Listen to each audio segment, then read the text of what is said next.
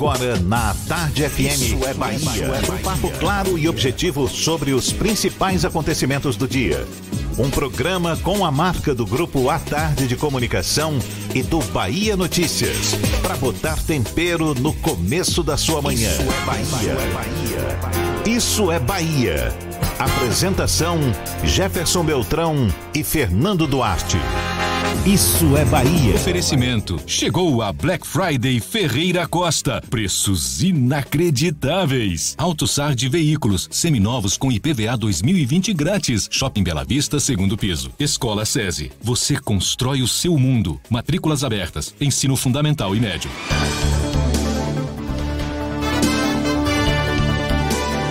Que maravilha! Salve, salve, bom dia! Seja bem-vindo, estamos começando mais um Isso é Bahia.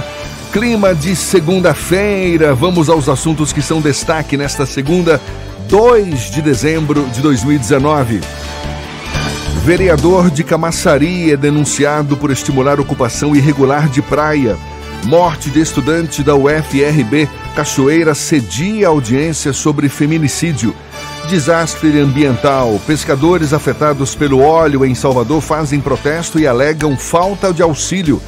Ação oferece serviços oftalmológicos gratuitos em Salvador. Requalificação da Avenida São Cristóvão vai ser inaugurada nesta segunda. Vitória se despede da Série B deste ano com derrota e inicia período de férias. Bahia goleia Juventude e é campeão baiano no feminino. No masculino, Bahia dá fim a jejum de nove partidas sem vencer depois de bater o CSA fora de casa. São alguns dos assuntos que você acompanha a partir de agora no Isso é Bahia, como sempre, recheado de informação, com notícias, bate-papo, comentários para botar tempero no começo da sua manhã, junto comigo, renovado em clima de segunda. Bom dia, senhor Fernando Duarte. Bom dia, Jefferson. Bom dia, Paulo Roberto na operação, Rodrigo Tardio e Rafael Santana na produção. E um bom dia especial para quem está saindo de casa agora para ir para o trabalho, para ir para a faculdade, para levar os filhos para a escola, para quem está chegando agora de um turno de trabalho e também para quem está tomando aquele cafezinho mais que especial que o cheiro está batendo aqui. Paulinho hoje está na base do chá, o final de semana foi bom e aí ele tá tomando um chazinho de boldo para se recuperar, mas tá Jefferson e Rodrigo Tardio no cafezinho que tá uma delícia cheirar por aqui. Maravilha, olhe, você claro pode nos acompanhar pelas nossas redes sociais. Tem o nosso aplicativo pela internet no atardefm.com.br e ainda pode nos assistir pelo portal A Tarde ou diretamente pelo canal da Tarde FM no YouTube. E claro, participar enviando suas mensagens por onde, seu Fernando? Pelo WhatsApp no 71993111010. Pode mandar sua mensagem e interagir conosco aqui no estúdio do Isso é Bahia. Tudo isso e muito mais a partir de agora para você.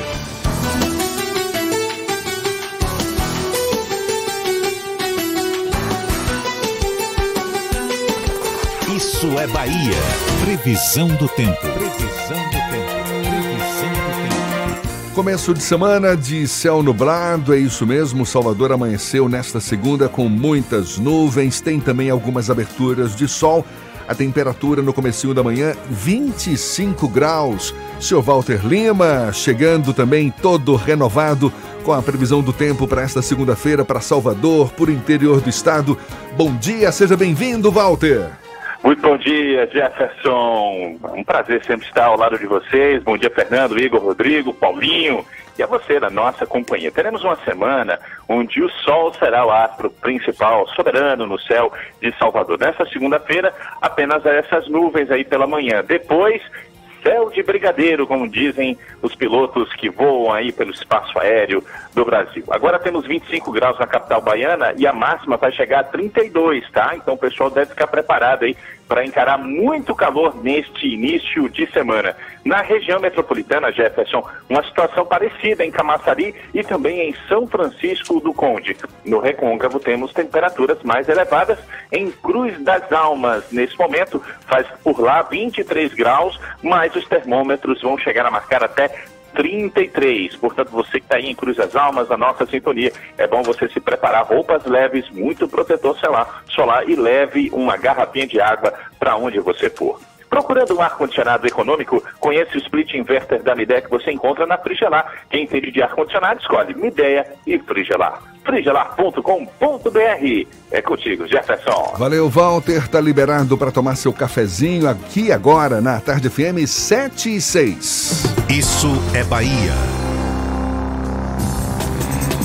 Depois que o deputado federal Nelson Peregrino, do PT, assumiu a Secretaria de Desenvolvimento Urbano da Bahia e praticamente jogou a toalha na disputa pela vaga de candidato do partido à Prefeitura de Salvador, o PT certamente tem pela frente este grande desafio que é definir o seu pré-candidato. O senador Jacques Wagner, inclusive, cobrou neste fim de semana uma definição do PT. O desafio do PT de definir o pré-candidato do partido às eleições municipais de Salvador do ano que vem é tema do comentário político de Fernando Duarte. Isso é Bahia. Política. A Tarde FM. Pois é, Jefferson, o PT enfrenta dificuldades para definir a candidatura a prefeito aqui em Salvador. No final de semana, como você falou, o senador Jacques Wagner, ex-governador, que vem logo mais ao Isso é Bahia, falou da importância de haver uma definição do partido. Atualmente a legenda tem três pré-candidatos: Nelson Pellegrino, Jorge Sola, Valmir Assunção e Robinson Almeida, pelo menos de maneira oficial, vamos tratar dessa forma. Pellegrino deu praticamente adeus a essa candidatura após assumir a Secretaria de Desenvolvimento Urbano na última sexta-feira Dificilmente o governador Rui Costa vai trocar um secretário em menos de seis meses para atender a razões eleitorais. Em abril de 2020, encerra-se o prazo para desincompatibilização daqueles que desejam ser candidatos nas eleições de outubro. Essa falta de definição do PT é um problema estratégico que se repete já há algum tempo no Partido dos Trabalhadores. Uma das maiores siglas do Brasil, o Partido dos Trabalhadores tem uma dificuldade grande em formar novos quadros. Os nomes são os mesmos há alguns anos e essa falta de renovação é um dos grandes desafios do Partido dos Trabalhadores, dos petistas. Uma prova disso é que, para o diretório estadual aqui da Bahia, Éden Valadares aparece como uma força da juventude para tentar, de alguma forma, fazer esse processo de renovação. Os quatro nomes citados aqui em Salvador, por exemplo, têm um peso muito grande e falta recall eleitoral para o executivo para ao menos três nomes. Pelegrino, que seria naturalmente o mais competitivo, estaria praticamente fora da disputa, apesar de disso não ser de maneira tão oficial, é oficiosa. Nos corredores, nos bastidores da política, todo mundo admite que a chance de Pelegrino ser candidato a prefeito de Salvador pela quarta vez é menor a partir da assunção dele para a Secretaria de Desenvolvimento Urbano. Esse problema estratégico não aconteceu na Bahia em 2014, por exemplo, quando então o governador Jacques Wagner começou a construir a imagem de Rui Costa muito, mas muito antes do pleito. Inclusive, à época, tinha aquela expressão do poste, né? Falava-se que Dilma tinha sido poste de Lula em 2010 e falava-se que Rui Costa seria o poste de Jacques Wagner em 2014. Em Salvador, Wagner quase conseguiu essa catapultar alguém para as eleições quando em 2012 o aproveitamento do PT foi por Nelson Pellegrino, que tinha sido secretário de Justiça e Direitos Humanos, aquela sigla gigantesca do governo do estado ele foi candidato e acabou disputando o segundo turno com o agora prefeito Assemineto. Mas lembremos, as eleições de 2012 aqui em Salvador foram extremamente acirradas. Assemineto e Pellegrino estavam pontuando em níveis muito semelhantes e aí no segundo turno acabou tendo uma vitória do prefeito de Salvador, Assemineto. Com o PT nessa condição, há espaço para que o PCdoB, por exemplo, com Olívia Santana, o Avante com o Sargento Isidoro e até mesmo o PSB, que pode ter o nome de Guilherme Bellintani entre os quadros, tenham candidaturas mais leves, digamos assim, e consideradas mais competitivas. Se o governador Rui Costa e o partido não repensarem esse método de desenvolver para desenvolver novas lideranças, o prefeito Salvador, Assemineto, estará cada vez mais potencializado para disputar o governo da Bahia em 2022. Será que ali, naquele ano, o PT vai encerrar seu siglo no Palácio de Undina, Jefferson? Bom, é o que a gente fica na expectativa, né? A gente, inclusive, tem prevista uma entrevista hoje com o senador Jacques Wagner, na segunda hora do programa, que certamente vai falar sobre essa articulação política para as eleições do ano que vem em Salvador, não é, Apertar Fernando? um pouquinho o Jacques Wagner para ver o que, que ele fala sobre essa indefinição do Partido dos Trabalhadores aqui na capital baiana. Ok, agora são 7 e 11, segunda-feira, esperança renovada para quem está em busca de emprego. E a gente dá essa força, a semana só está começando e para quem busca o retorno ao mercado, é hora, portanto, de renovar a esperança, ficar de olhos bem abertos para as vagas. Vagas oferecidas hoje pelo Cine Bahia e também pelo SIM, Serviço Municipal de Intermediação de Mão de Obra. A gente começa pelos, pela, pelo Cine Bahia, vagas, por exemplo, para instrutor de cursos livres, auxiliar de pizzaiolo, assistente de vendas, auxiliar de limpeza, mecânico de bicicletas. O Cine Bahia divulgou vagas também para atendente de lanchonete, serviço delivery, pintor de paredes e auxiliar de pintor de automóveis. Fernando. Já o SIM, Serviço Municipal de Intermediação de Mão de Obra, tem vagas para recepcionista e auxiliar administrativo, vagas para pessoa com deficiência repositor de mercearia, operador de caixa, separador de mercadorias, ferramenteiro, apontador de obras, encarregado civil, betoneiro, lavador de automóveis, chefe de pista, assistente de planejamento e gestão, além de supervisor hospitalar. Os interessados devem procurar os postos do Sim no Comércio, Boca do Rio e nas prefeituras bairro. No caso do Cine Bahia, os candidatos devem ir até a unidade central que funciona no edifício Torres do Iguatemi, na Avenida ACM ou nos postos do saque. E olha só, Fernando, um alívio para quem circula pela Avenida São Cristóvão, no bairro de São Cristóvão, em Salvador, é que os moradores do bairro e motoristas que passam pela região vão ser beneficiados hoje com a entrega das obras de requalificação da Avenida São Cristóvão que a gente sabe é um dos principais acessos para o aeroporto e litoral norte do estado. O serviço, que durou 10 meses e teve investimento de pouco mais de 12 milhões de reais, contou com obras de drenagem, iluminação com lâmpadas LED, nova pavimentação e asfalto. A cerimônia de inauguração está marcada para logo mais às nove e meia da manhã, com a presença do prefeito Assemineto e de outras autoridades. Eu passei por lá e ficou bem bonita a inauguração hoje. Com certeza vai diminuir aquele engarrafamento monstruoso que estava acontecendo durante as reformas. E pelo menos, pelo menos 250 pessoas vão ter atendimentos oftalmológicos gratuitos no bairro do Acupe de Brotas, em Salvador. A ação está marcada para esta terça às 7 da manhã, ou seja, já começou próximo ao Mercantil Rodrigues, no Vale do Gunjá. As senhas para os atendimentos vão ser distribuídas no local. Os interessados devem ter acima de 55 anos e levar RG, CPF, comprovante de residência e cartão do SUS. A ação é realizada pelo Instituto Nacional de Tecnologia e Saúde, como parte do projeto De Olho na Saúde. Alívio para a Avenida São Cristóvão, alívio que está previsto para a partir de hoje com a inauguração das obras de requalificação, mas motoristas já enfrentando congestionamento? Bom, pelo menos fluxo intenso de veículos pelas principais ruas e avenidas de Salvador, já neste comecinho de manhã, agora são 7h15.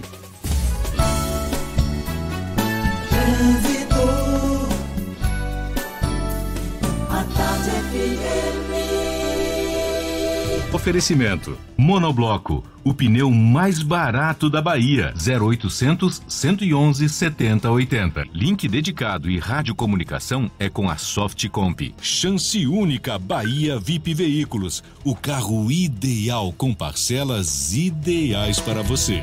Quem tem as informações é Cláudia Menezes, ainda falando do chão, mas já cheia de novidades sobre o fluxo de veículos. Bom dia, seja bem-vinda, Cláudia. Bom dia para você também, Jefferson. Dá um bom dia especial aí para toda a turma do Isso é Bahia toda a turma que está aí no estúdio. Olha, a gente acabou de decolar, viu, Jefferson? E a gente está aqui na região de Lauro de Freitas. Estamos vendo aqui que tem bastante intensidade no trecho final da Estrada do Coco, no sentido Salvador. Está valendo desvio. Você que vai sair de Lauro agora, você pode já seguir pela orla de Pitamba, de Pitanga, para chegar na paralela ou então em regiões do centro da capital. Ou você pode também fazer um desvio aqui, se você já está na Estrada do Coco, faz um desvio à direita ali na região dos supermercados, aí você pega a rua Doutor Gerino de Souza Filho, você já sai na estação, aeroporto, já corta todo esse trânsito aqui no trecho final da Estrada do Coco no sentido Salvador. Empresário, só Nissan oferece o melhor da tecnologia japonesa. Conheça nossas ofertas e condições especiais para a sua empresa. Quem testa, compra Nissan. No trânsito, dê sentido à vida. É com você, Jefferson. Obrigado, Cláudia. A Tarde FM de carona com quem ouve e gosta. Olhe, daqui a pouquinho, pescadores afetados pelo óleo que atinge praias de Salvador fazem protesto e alegam falta de auxílio. E a gente vai levar um papo também com o secretário de Sustentabilidade, Inovação e Resiliência de Salvador, André Fraga. Afinal, como é que a capital baiana está se preparando para enfrentar efeitos das mudanças climáticas, fazer com que a cidade se adapte a essa nova realidade. A gente vai conversar sobre esse e outros assuntos daqui a pouquinho. Agora são 7h17 na Tarde FM. Você está ouvindo Isso é Bahia. Chance única Bahia VIP. Não deixe passar. Corra para aproveitar. Super lotes de seminovos com parcelas ideais para você. Lote 1, Sandero Agile ou Siena Fire com parcelas de 399. Lote 2, Etios HB20 ou Lifan X60, parcelas de 799. Lote 3, Renegade e X35 ou Corolla, parcelas de 999. Bahia VIP Veículos, Avenida Barros Reis Retiro. Fone 3045 5999. Consulte condições na concessionária. No trânsito a vida vem primeiro. Salve, Gabriel Medina falando. Tá ligado que eu só paro entre uma onda e outra, né? Então, pra gente que é assim, o Bradesco é o banco da nossa galera. Tem desconto em restaurantes e cinemas, shows com 15% off, compra de dólar e euro. E o melhor, sem tarifa de conta por um ano. Pô, fala aí, quer surfar nessa onda também? Abre uma conta no Bradesco. Pra quem tem sede de experiências, um banco que não para. Bradesco, abra sua conta sem tarifa pelo app. Rice Restaurante. Qualidade e tradição no coração da Pituba. Alô, Salvador! Salvador, que chuva foi aquela semana passada? Em dois dias choveu três vezes mais do que o esperado para todo o mês de novembro, imagine. E o transtorno foi inevitável, né? E olha que se não fosse todo o trabalho e investimento da prefeitura em prevenção, a cidade teria sofrido ainda mais. Pois é, só em obras de contenção de encosta que salvam vidas, a prefeitura entregou 76 desde 2013. E ainda tem outras 18 em execução. Geomantas foram cerca de 180. Só nesse ano foram quase 11 milhões de reais em auxílios financeiros, incluindo o aluguel social para retirar famílias de áreas de risco. Lembrando que esse trabalho envolve também manutenção diária, com coleta regular de lixo e limpeza de canais e córregos. Só que a população tem que fazer também a sua parte, Salvador, principalmente descartando o lixo de forma correta. E se tiver qualquer problema, liga logo no 99. Prefeitura de Salvador. A prefeitura que mais trabalha no Brasil. Monobloco, o pneu mais barato da Bahia. 0800 111 70 80 e a hora certa. A Tarde FM 7 e 18. Você sabia que na Monobloco toda a energia elétrica utilizada para consertar o seu carro é captada de placas solares? E que o óleo trocado do seu carro vai para reciclagem para ser refinado novamente? E que na Monobloco os pneus velhos deixados pelos clientes podem virar chachim, cadeira e até asfalto? Não sabia? Então se ligue. Monobloco faz tudo de mecânica e tem o pneu mais barato da Bahia. Água de Meninos, Lauro de Freitas e Abrantes. 0800 111 7080. Voltamos a apresentar Isso é Bahia. Um papo claro e objetivo sobre os acontecimentos mais importantes do dia. Agora são 7h20 temos notícias que chegam da redação do portal Bahia Notícias. João Brandão é quem está a postos. Bom dia, João. Bom dia, bom dia a todos. Olha, Uma loja de móveis e eletrodomésticos foi arrombada na madrugada de hoje na região da Avenida ali da 7 de, da Avenida 7 de Setembro, centro de Salvador. A porta do estabelecimento ficou parcialmente retorcida após ser forçada com um objeto não identificado, conforme vista por uma equipe da TV Bahia. Ainda não se sabe se algo foi levado da loja. Policiais do 18º Batalhão de Polícia Militar foram encaminhados ao local. E olha, líderes de partidos de centro e centro-direita já se movimentam para ganhar apoio e viabilizar candidaturas para a presidência da Câmara dos Deputados. De acordo com o jornal Folha de São Paulo, a ideia é que sejam competitivas ao ponto de atrair um grupo que garantiu a recondução de Rodrigo Maia ao posto. O Progressistas tem dois nomes no páreo, o líder da legenda, Arthur Lira, e Agnaldo Ribeiro. Se houver um consenso interno, será preciso convencer nomes de outras legendas, como republicanos, ex-PRB, que hoje sonham com o posto.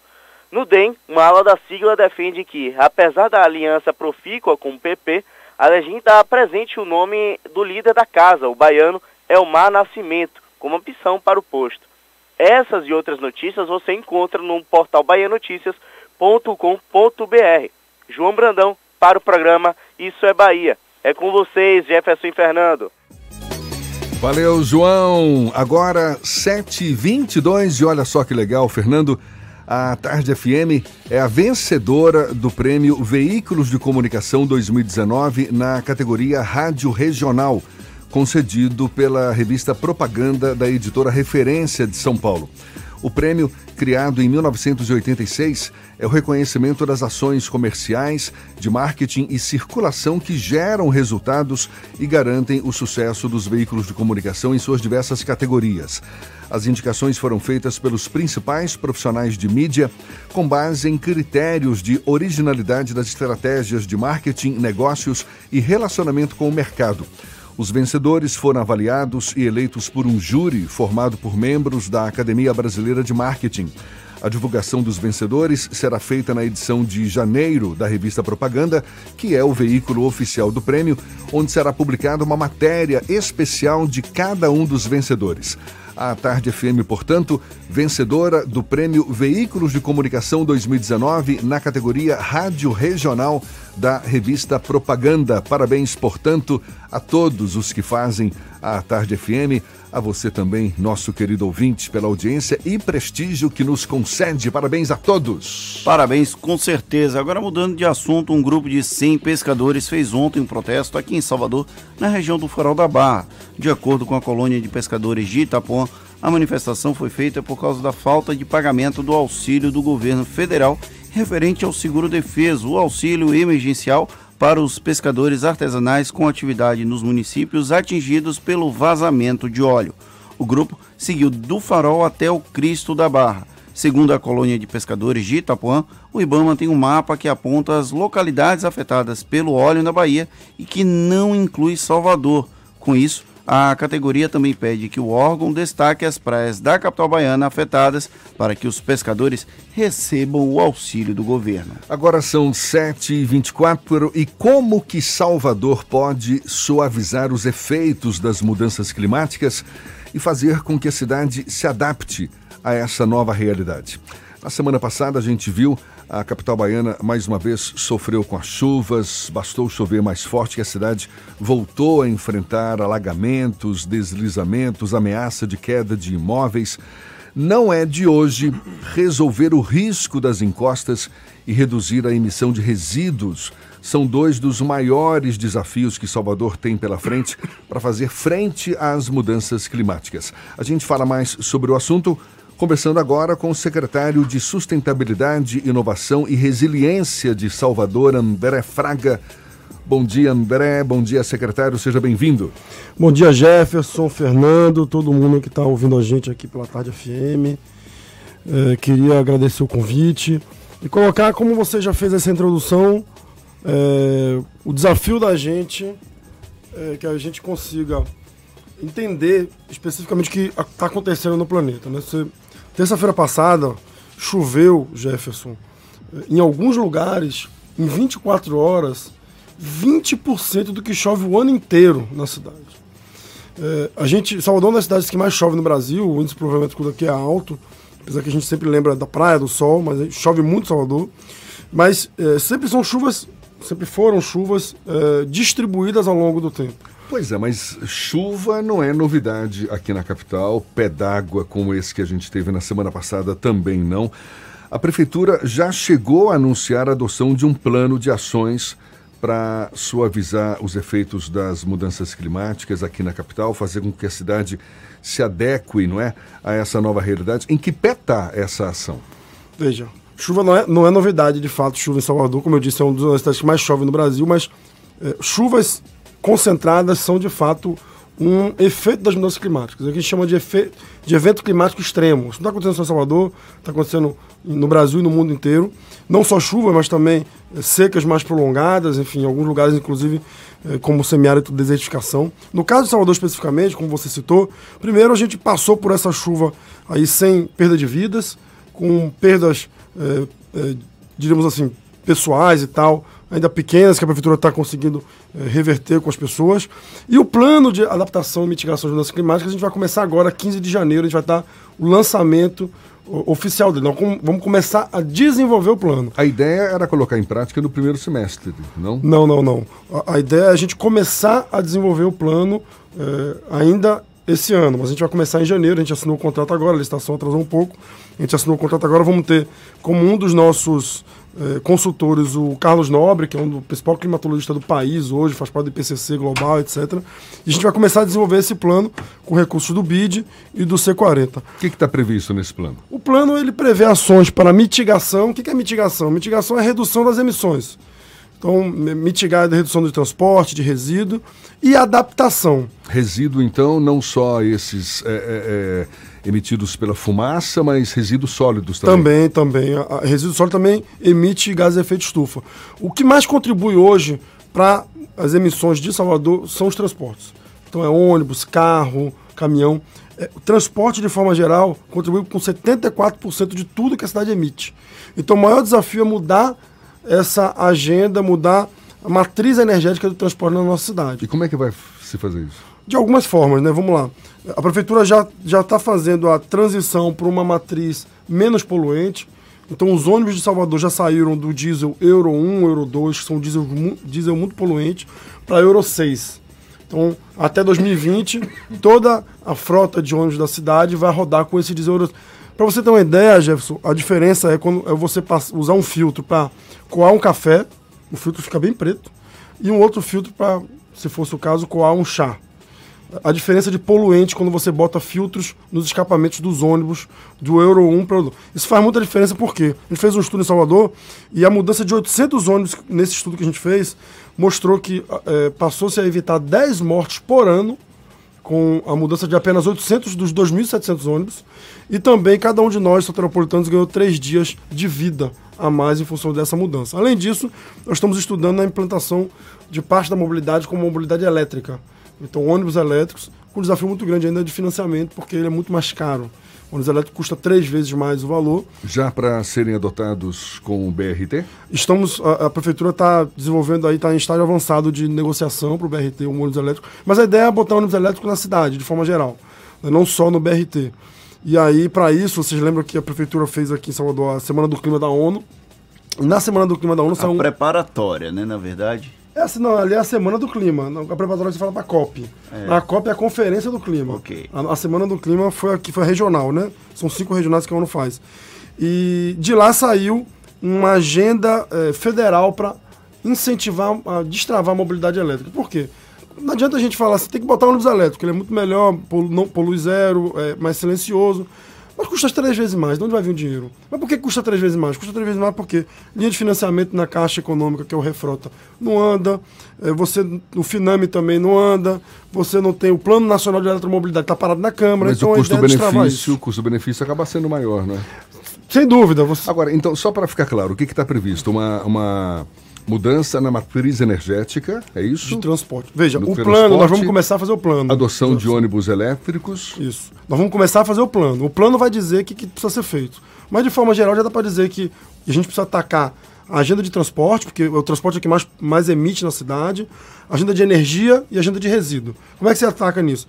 Transporte, mudando a matriz energética do transporte, saindo do diesel para o elétrico, esse é o, o- o objetivo. Resíduo, reduzir a- o descarte de resíduo de forma geral até para o nosso é, aterro Como é que se efetiva isso também? implementando programas de coleta seletiva, redução de, de geração de resíduo. Então, incentivar a população a gerar menos resíduo, o que gerar, separar e fazer coleta seletiva, e o que não for possível, vai para o aterro. Tudo isso previsto para a partir do ano que vem. Previsto como plano, como meta, para a gente transformar a cidade zero carbono em 2049. Né? Então, são mudanças estruturais muito complexas que a gente não vai conseguir fazer no que Zero vem. carbono em 19 2049, ou seja, zero de emissão de gás carbônico em 2049. Essa é a meta. Nossa. É bem desafiador, bem ousado. viu? 500 anos de Salvador. Exatamente, A meta, então, é até lá. exatamente. Você acredita nessa meta? Veja, eu acredito porque a Secretaria também é de inovação, né? E hoje eu dialogo muito com ontem, ontem de noite, cheguei em casa às nove da noite, porque estava no hackathon de inovação, Construtec, galera desenvolvendo um monte de solução interessantíssima. E eh, hoje nós estamos vivendo um momento da, inovação exponencial. Então o que a gente acha que é hoje inovação, daqui a cinco anos já é completamente obsoleto. Então daqui para 2049 nós temos 30 anos. Eu acredito que a inovação ela vai se transformar de tal maneira eh, que a gente consegue, vai conseguir transformar a nossa cidade em 2049. É ousado, é complexo, é difícil, não é simples, mas a gente precisa ter uma utopia, precisa ter um, um- um olhar para estimular essa possibilidade. Já que a gente falou sobre inovação, a Câmara, de- a Prefeitura ainda está em fase de discussão, mas amanhã é a última audiência pública sobre a política nacional de inovação, política Municipal. municipal, de inovação. Como é que está esse processo de discussão sobre essa, esse projeto de lei que vai ser encaminhado para a Câmara no começo do ano que vem? É, foi um processo muito rico. A gente teve eh, seis encontros presenciais, com mais de 50 entidades participando, colaborando. Eh, a gente tem amanhã a audiência pública que vai encerrar esses momentos presenciais para que a gente né, reúna as contribuições e aperfeiçoe a minuta de projeto para enviar para a Câmara de Vereadores, talvez ainda esse ano, no máximo início de janeiro, para que a gente tenha até março aí a, a aprovação e o prefeito possa sancionar. O que, que diz de forma geral a política? A ideia, vocês devem saber que Salvador passou Recife em número de startup Norte-Nordeste, nós somos hoje a primeira capital do Norte-Nordeste, saímos da 18ª posição para a oitava posição em- nacionalmente, temos espaços como Hub Salvador, Colabore, né, estamos acelerando mais de 40 startups pela prefeitura, e agora a gente quer é, é, consolidar isso. Nós temos startups em Salvador que tem mais de 200 funcionários, 300 funcionários, mas elas são muito, diríamos assim, é, seduzidas por São Paulo, por Florianópolis, que são ecossistemas muito mais, com- é, muito mais consolidados que o nosso. Então, como é que a gente né, consegue. a- nós estamos avançando muito rápido, como é que a gente consegue consolidar isso? A ideia é incentivo tributário, redução de ISS, isenção e, e redução de ISS também para construção e reforma, para quem quiser ir para o comércio. A gente vai ter espaços de colaboração de construção da política, como fóruns, conselhos, que reúnem todo o ecossistema. Então a ideia é que a gente, nossa meta é, nos próximos anos, ocupar aí eh, um pódio, digamos assim, o primeiro, segundo, terceiro lugar ali eh, no- nos ecossistemas de inovação do Brasil. A gente acha que isso é possível, é difícil competir ali com Florianópolis, está muito à frente, e com São Paulo pela pujança econômica, mas a gente acredita que no terceiro, no quarto lugar a gente consegue chegar. A gente está conversando aqui com o secretário municipal de Sustentabilidade, Inovação e Resiliência, André Fraga. E a gente retoma esse papo já já, agora 25 para as 8 na tarde FM.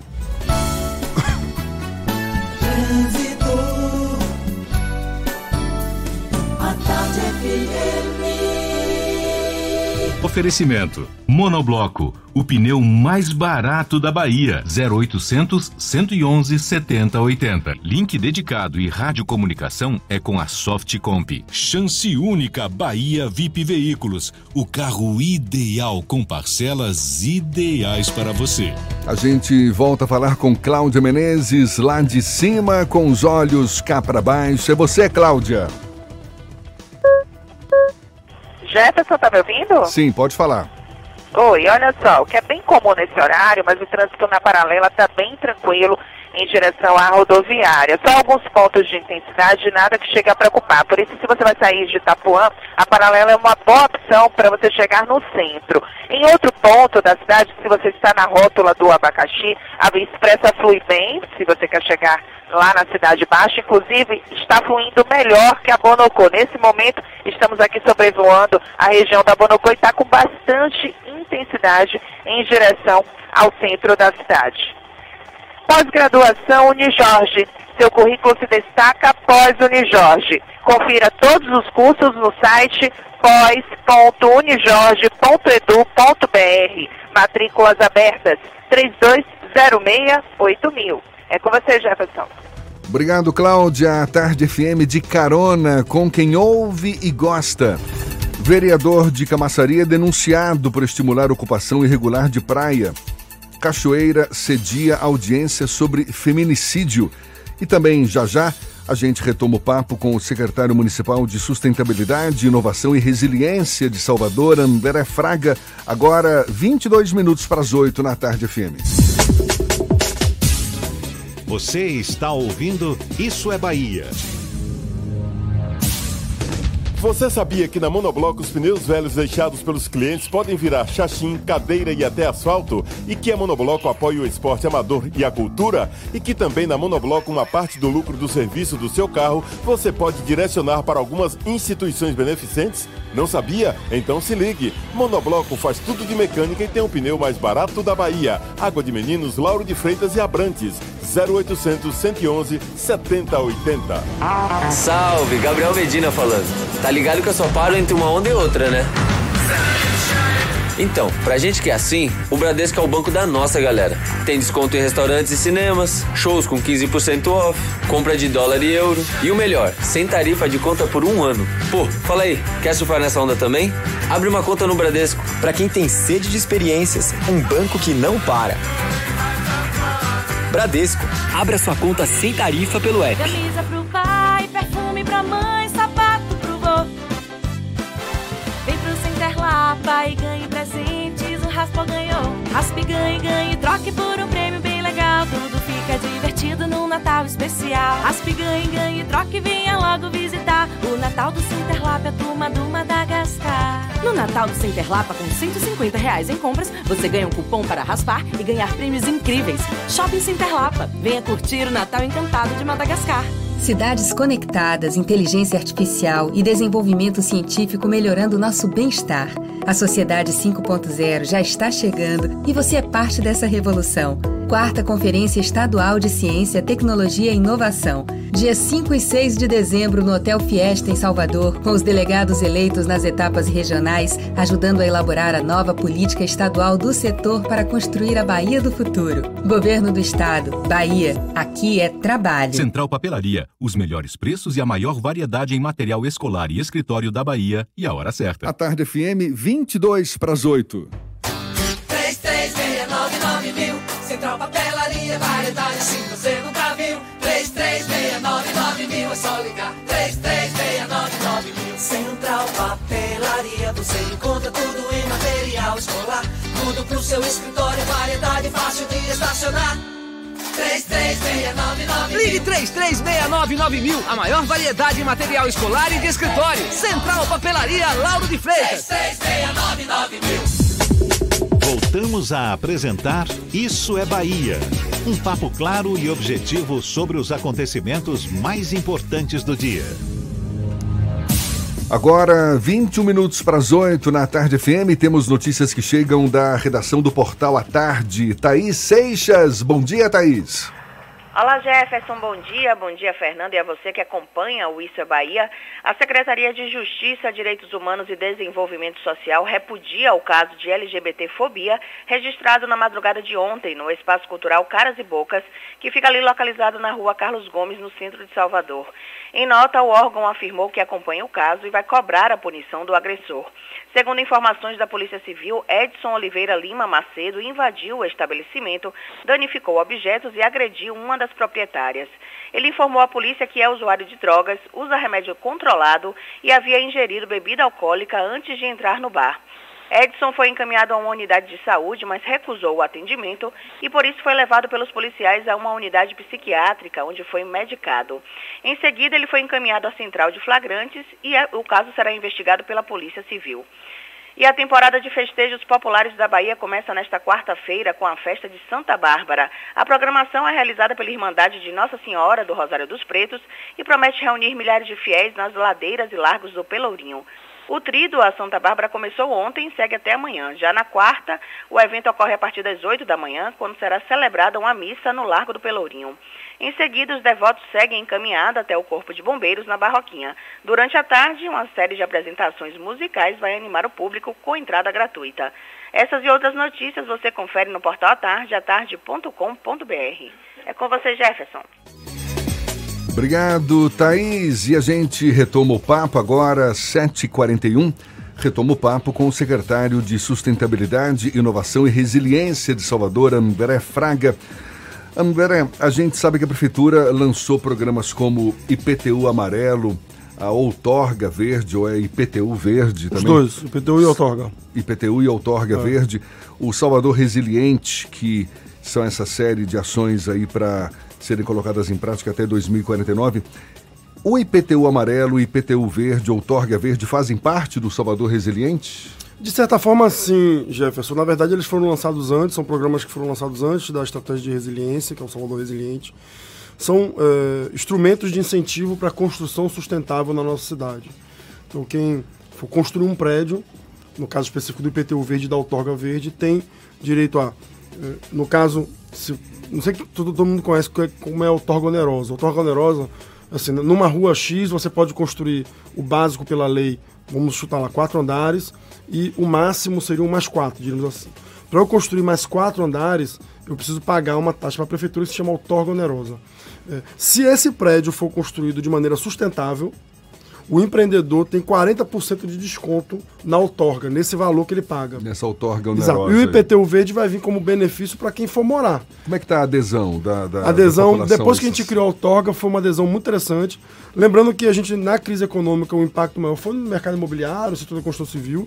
Nessa pequena retomada, os empreendimentos que estão vindo, muitos já estão vindo com a outorga verde e IPTU verde. Então a gente está bem animado. E interessante falar, Jefferson, que eh, a outorga verde só tem em Salvador. É um instrumento que foi completamente inovador.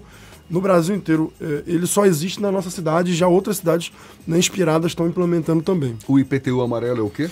E o amarelo, a diferença é que o amarelo ele é direcionado especificamente para quem tem uma residência horizontal, horizontal, casa geralmente, porque tem mais espaço para implementar sistemas fotovoltaicos, né, energia solar. Geração de então, energia Exato, você tem desconto sol. no IPTU para quem tem sistema de energia solar fotovoltaica em casa. Quem mora em cobertura também tem direito ao amarelo? No prédio, geralmente, é IPTU verde, por conta especificamente aí dessa do espaço, né? Mas você fez agora uma pergunta interessante, viu, Fernando? A gente nunca tinha pensado nisso, né? Na cobertura tem espaço, né? Às vezes, para botar energia solar, tem que avaliar só que, geralmente, o teto dos empreendimentos, ele é relativamente comum em função de eh, antenas e outros equipamentos. Mas é possível, a gente nunca estudou. Vai colocar aí uma boa dificuldade pra gente agora. André, André, você recentemente foi eleito vice-presidente, não é isso? Da Sociedade Brasileira de Arborização Urbana. Isso. Vai ser paralelo à sua função como secretário ou vai absorver muitos, muitos desses conhecimentos e, e- e iniciativas? Porque eu fico imaginando, Sociedade Brasileira de Arborização Urbana, voltada para a questão da, da arborização nas grandes cidades. Você vai estar conciliando? Tem algum projeto nesse sentido também para ser colocado em prática em Salvador? Vai aumentar a quantidade de árvores? Como é que é? Isso, na verdade, a sociedade brasileira, como o nome diz, é uma associação civil sem fins lucrativos, né, que, e, que atua de forma técnica, acadêmica, em, prol da arborização urbana no país. Na verdade, o convite, Jefferson, partiu muito em função do que a gente já está fazendo na nossa cidade. Né? A cidade de Salvador hoje é uma grande referência na agenda de arborização urbana, em função dos plantios, da forma como a gente engaja as pessoas, da implantação de parques, da implantação de área de, de eh, programas de educação. É, a, a- atividade ela é paralela. Né? Não, eu não, não, não é só por eu ser secretário, é por, pelo trabalho que a gente vem desenvolvendo, mas vamos dizer lá que ano que vem acaba a gestão do prefeito Assemineto. Né? Eu também devo né, não continuar como secretário, eu continuarei sendo da Sociedade Brasileira de Arborização. Qualquer cidadão pode se associar, ajudar, colaborar. Então, o que, que você tem como desafio? O desafio na sociedade especificamente são dois que, a gente, que eu particularmente assumi. O primeiro desafio é regulamentar uma lei federal que direciona recursos para a arborização urbana. Políticas públicas para essa, Exato. Então, essa área. porque como a minha ação é uma ação muito eh, institucional, de articulação, então eu assumi essa agenda que é, existe uma lei que não foi regulamentada ainda, foi por Temer, e a gente está trabalhando na regulamentação. Porque todo mundo fala de arborização urbana, mas a arborização urbana precisa de recurso. Então existe uma lei hoje que determina recurso, mas ela só vai funcionar se estiver regulamentada. Então vou trabalhar para que o governo federal regulamente. E também uma outra agenda é o seguinte, todo recurso de arborização urbana, dentro do orçamento público, ele entra como custeio, não entra como investimento. Isso é muito ruim, porque faz diferença na hora que a prefeitura vai, por exemplo, buscar um financiamento, ela precisa sempre equilibrar o que é custeio e o que é investimento. Então a ideia é mudar essa lógica, tentar mudar, entender como é que isso pode ser mudado. Sair de custeio para investimento. Para investimento, porque é de fato investimento, né? Investimento em saúde pública, investimento em infraestrutura urbana. Ele não é um custeio, é custeio depois que eu planto, eu preciso cuidar da árvore, aí pode ser custeio. Mas na hora que eu faço investimento, ele é de fato investimento. A gente falava nos- no intervalo, nos bastidores aqui, sobre a questão dos parques em Salvador. Os parques municipais. A prefeitura hoje começa uma etapa importante na revitalização do Jardim Botânico, mas tem outros projetos em andamento e a CECIS que toca, não é isso, André? Isso. A gente está hoje com um programa que chama Salvador Capital da Mata Atlântica, Fernando, que é o maior programa de implantação de parques assim, da história da nossa cidade nesse, num curto período de tempo. Porque nós temos a meta de implantar sete parques em quatro anos. Se você pegar quando a gente chegou, nós tínhamos três parques municipais apenas, então nós vamos implantar mais sete, mais que o dobro do que a gente já tinha. Então a gente está, como eu falei, reformando, nesse momento em reforma, o Parque dos Ventos, na Orla. A gente tem o Parque Lagoa dos Pássaros. A gente está finalizando os estudos do, do Parque Vale Encantado. É, a gente tem o Parque Pedra de Xangô já para assinar a ordem de serviço da licitação, fica em Cajazeiras. Nós temos o Parque Marinho da Barra, que já estou instituído, a gente vai começar a fazer a sinalização náutica. A gente tem o Parque na Ilha dos Frades, que é uma área importante de Mata Atlântica da cidade também. E a gente tem, como você falou, a reforma do Jardim Botânico, que começa a demolição hoje, para a gente começar a dar um gás. Sem falar do Parque da Cidade, que já foi completamente reformado pela Prefeitura e hoje é um sucesso. E o nosso horto também, que está em fase final de projeto. Então é um grande volume de investimento em áreas verdes na cidade. É, é um desafio muito grande, porque é, não é simples você estruturar um parque, precisa fazer uma série de estudos, depois fazer projeto, investimento. Mas eu acho que a gente está fazendo algo muito interessante para deixar como legado para a cidade. A prefeitura foi muito criticada naquele processo de início das obras do BRT por conta do desmatamento de árvores e me parece que a prefeitura tentou de alguma forma mitigar o corte dessas árvores implantando outras árvores em outros lugares. O que foi que efe- efetivamente aconteceu nesse caso? Uma, na verdade, é, existe. O município tem uma lei, uma lei que chama Plano Diretor de Arborização Urbana, foi implementado inclusive pela nossa gestão. É, esse plano traz uma série de orientações que não existiam antes. Se você precisasse, e acontece, um cidadão, uma prefeitura, um- uma empresa, precisava cortar uma árvore por algum motivo, você não tinha uma regra de quantas árvores você precisava replantar, por exemplo. Ficava na cabeça do técnico que estava lá, falava, ah, acho que pode ser assim, pode ser assado. Essa lei hoje diz o seguinte: se você precisar tirar a árvore A e ela for porte, sei lá, a gente avalia porte, o tamanho dela, avalia a espécie, se é nativa, se é exótica, avalia on- onde ela está, qual a idade dela. São várias análises que vão dizer quantas árvores você precisa replantar em função daquela retirada. Então, você tem desde cinco árvores até 140, 150 árvores por árvore retirada. No caso do BRT especificamente, eh, que você citou, foram, se eu não me engano, 163 ou 154, sempre confundo árvores transplantadas com árvores retiradas, e a gente vai cortar, vai implantar, vai pl- implementar duas mil árvores só no entorno, no trecho do próprio BRT, em função dessa lei que nós próprios implementamos na nossa cidade. Para a gente encerrar, André, como é que você vê o cuidado do governo Bolsonaro com a questão ambiental hoje? Cuidado é uma palavra até forte, né, Jefferson? Eu não tenho cuidado, descuidado, porque na verdade, infelizmente, quis é, é uma gestão que não eu, tem eu, eu muita... quis ser cuidadoso. É, cuidado, cuidado. É, mas é uma gestão que não tem um apreço muito grande pela essa agenda, segue uma lógica é, completamente equivocada. O planeta inteiro está se direcionando para uma economia, de, uma transição para uma economia de baixo carbono. É estratégico você olhar dessa forma, porque o mundo inteiro vai olhar dessa forma. São, é, eletromobilidade, é, redução de emissões em todas as frentes energia, enquanto eles querem desmatar, incentivar, enfim. É uma tristeza, por isso que cada vez mais nós precisamos unificar o discurso em, to, em torno dessa nossa agenda, criar mais pontos, reduzir essa divisão do país, porque a gente é, precisa é, nos conectar com o que o mundo está fazendo. Nós estamos atrás. Né? Anguera Fraga, secretário de Sustentabilidade, Inovação e Resiliência de Salvador, conversando conosco. Muito obrigado e um bom dia. Eu que agradeço, Jefferson, Fernando, toda a equipe do Isso é Bahia e do Jornal à Tarde, da, da Rádio à Tarde FM. Um grande abraço, um grande prazer estar com vocês hoje. Prazer todo nosso. Agora são 7h50 na Tarde FM. Isso é Bahia. Economia. A Tarde FM. Bom dia, Jefferson. Bom dia, Fernando. Bom dia, ouvintes da Rádio A Tarde FM. Nessa semana passada, o Ibovespa caiu 0,42%, fechando a 108.200 pontos. E o dólar voltou a subir, atingindo novas máximas, subiu 0,50%, fechando a R$ 4,24.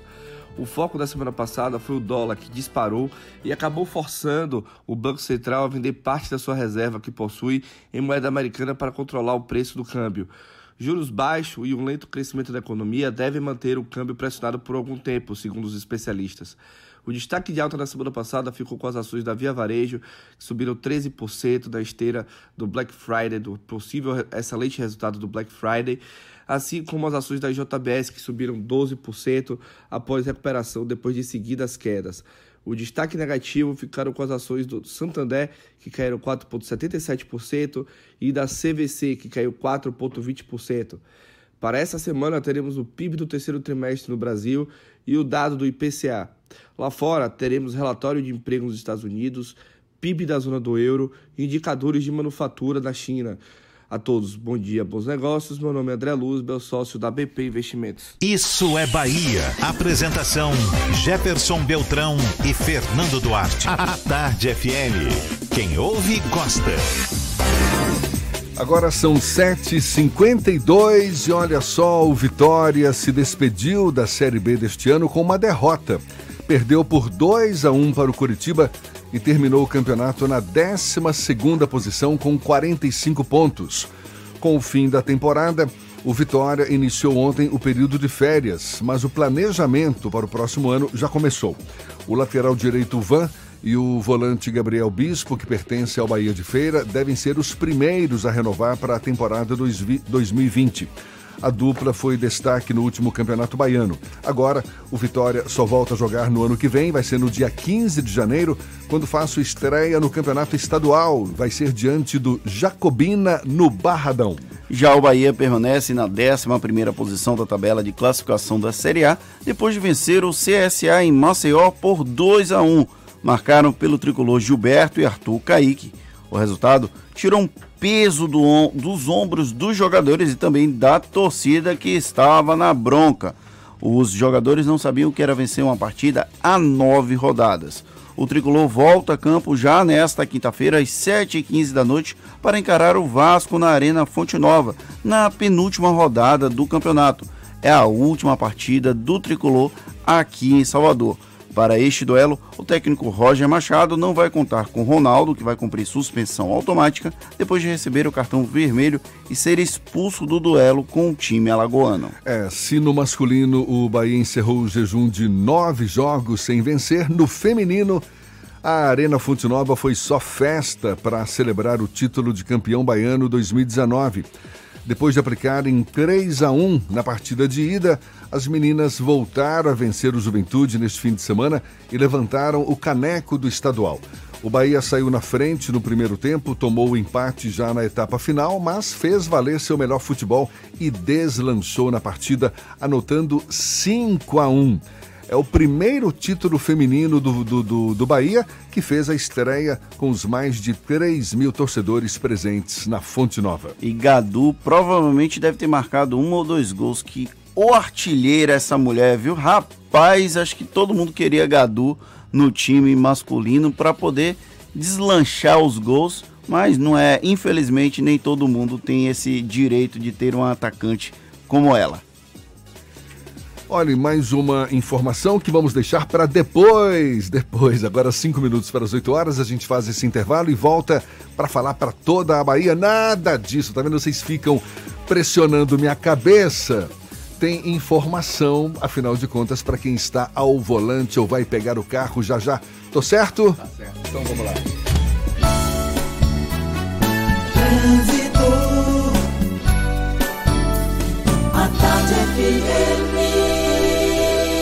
Oferecimento: Monobloco, o pneu mais barato da Bahia. 0800 111 7080. Link dedicado e radiocomunicação é com a Softcomp. Chance única Bahia VIP Veículos, o carro ideal com parcelas ideais para você.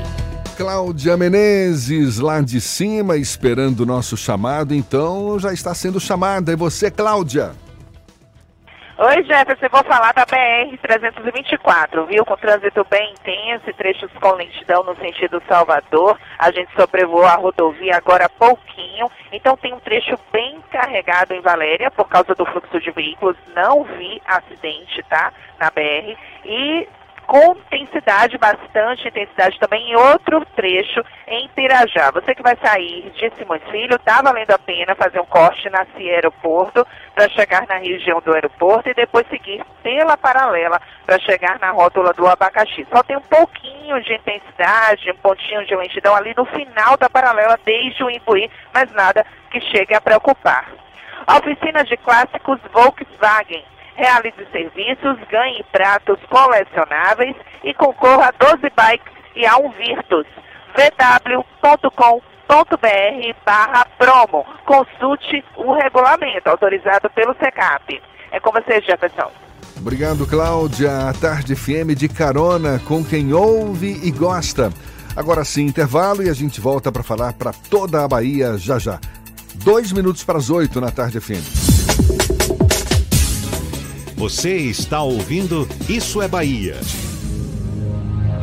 Que tal começar 2020 de um jeito diferente? Venha para o Réveillon do Salvador Shopping, uma festa para toda a família, com show exclusivo de Margarete Menezes, banda baile de autor e DJ. Escolha entre os restaurantes Almari, Ferreiro, Gatai e 33 Steakhouse e aproveite o serviço All Inclusive. Tem ainda Espaço Kids, um parque com monitores e brinquedos para todas as idades. 31 de dezembro no Espaço Gourmet. Mais informações no site Salvador Shopping, diferente para você. Black Friday já começou na TIM. E o que não faltam são motivos e ofertas em smartphones para você aproveitar. Traga o seu número para o TIM Black e compre o iPhone 8 64GB por apenas 1.499 à vista. É isso mesmo que você ouviu. iPhone 8 64GB por 1.499 à vista no TIM Black. E ainda tem até 28GB de internet por até 12 meses. Vá logo até uma loja TIM. Aproveite a Black Friday e saia de smartphone novo.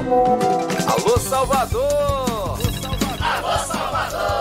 Salvador, que chuva foi aquela semana passada? Em dois dias choveu três vezes mais do que o esperado para todo o mês de novembro, imagine. E o transtorno foi inevitável, né? E olha que se não fosse todo o trabalho e investimento da prefeitura em prevenção, a cidade teria sofrido ainda mais. Pois é, só em obras de contenção de encosta que salvam vidas, a prefeitura entregou 76 desde 2013. E ainda tem outras 18 em execução. Geomantas foram cerca de 180. Só nesse ano foram quase 11 milhões de reais em auxílio auxílios financeiros, incluindo o aluguel social para retirar famílias de áreas de risco. Lembrando que esse trabalho envolve também manutenção diária, com coleta regular de lixo e limpeza de canais e córregos. Só que a população tem que fazer também a sua parte, Salvador, principalmente descartando o lixo de forma correta. E se tiver qualquer problema, liga logo no 99. Prefeitura de Salvador. A prefeitura que mais trabalha no Brasil.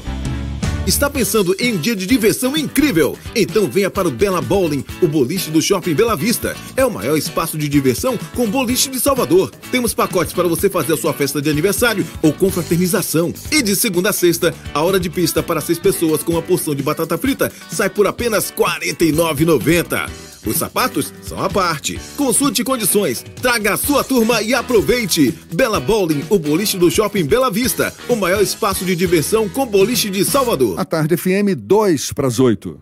Bela Bowling, o boliche do Shopping Bela Vista. Venha se divertir, aberto de domingo a domingo e a hora certa.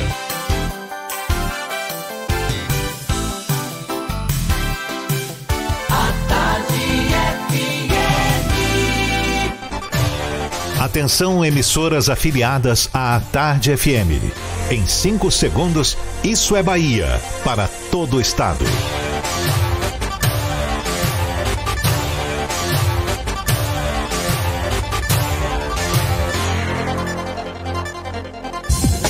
No ar, isso é Bahia. Informação com a marca do Grupo A Tarde e do Bahia Notícias. Política, segurança, saúde, cidadania. Isso é Bahia. Apresentação: Jefferson Beltrão e Fernando Duarte. A Tarde FM. Quem ouve, gosta. Que maravilha! Salve, salve! Bom dia! Seja bem-vindo a partir de agora. Isso é Bahia em rede com emissoras de todas as regiões do estado. E vamos aos assuntos que são destaque nesta segunda-feira, 2 de dezembro de 2019. Vereador de Camaçaria é denunciado por estimular ocupação irregular de praia. Morte de estudante da UFRB. Cachoeira cedia audiência sobre feminicídio. Polícia Federal prende seis homens com malas de dinheiro roubado no aeroporto de Porto Seguro. Indígenas protestam após morte de bebê de nove meses que esperou quase uma hora para ser atendido em hospital de Itabuna. Vandalismo. Igreja no Recôncavo Baiano é alvo de criminosos um mês após reabertura. Isso é Bahia. Aqui nós sempre recheados de informação, com notícias, bate-papo, comentários para botar tempero no começo da sua manhã. Junto comigo nesta segunda-feira, Fernando Duarte. Agora para toda a Bahia, senhor Fernando. Bom dia, Jefferson. Bom dia, Paulo Roberto na operação, Rodrigo Tardio e Rafael Santana na produção. E um bom dia mais que especial para as nossas queridas rádios afiliadas, as emissoras afiliadas. A 93 FM de Jequié, Cultura FM de Paulo Afonso, Cidade FM de Luiz Eduardo Magalhães, RB Líder FM de Rui Barbosa, Eldorado FM de Teixeira de Freitas, Baiana FM de Itaberaba, Ativa FM de Eunápolis, Serrana Líder FM de Jacobina, Interativa FM de Itabuna e por último, a Itapuí FM de Tororó, que completa hoje 24 anos de existência. Nossos parabéns para a nossa querida afiliada. Sejam todos bem-vindos a mais uma edição do Isso é Bahia nesta segunda-feira, 2 de dezembro de 2019, último mês do ano começando já em ritmo de verão. Fim do ano tá aí. Olha, você nos acompanha também pelas nossas redes sociais, o nosso aplicativo à sua disposição aqui pela internet, também no atardefm.com.br. E além de nos ouvir, pode nos assistir pelo portal à tarde ou pelo canal da Tarde FM no YouTube e, claro, participar, enviar suas mensagens. Por onde, seu Fernando? Pelo WhatsApp no 71993111010, mandar sua mensagem, interagir conosco. Também pode ser pelo canal do YouTube, pode interagir conosco que a nossa equipe técnica com o Igor Barreto vai mandar pra gente. Tudo isso e muito mais a partir de agora para você.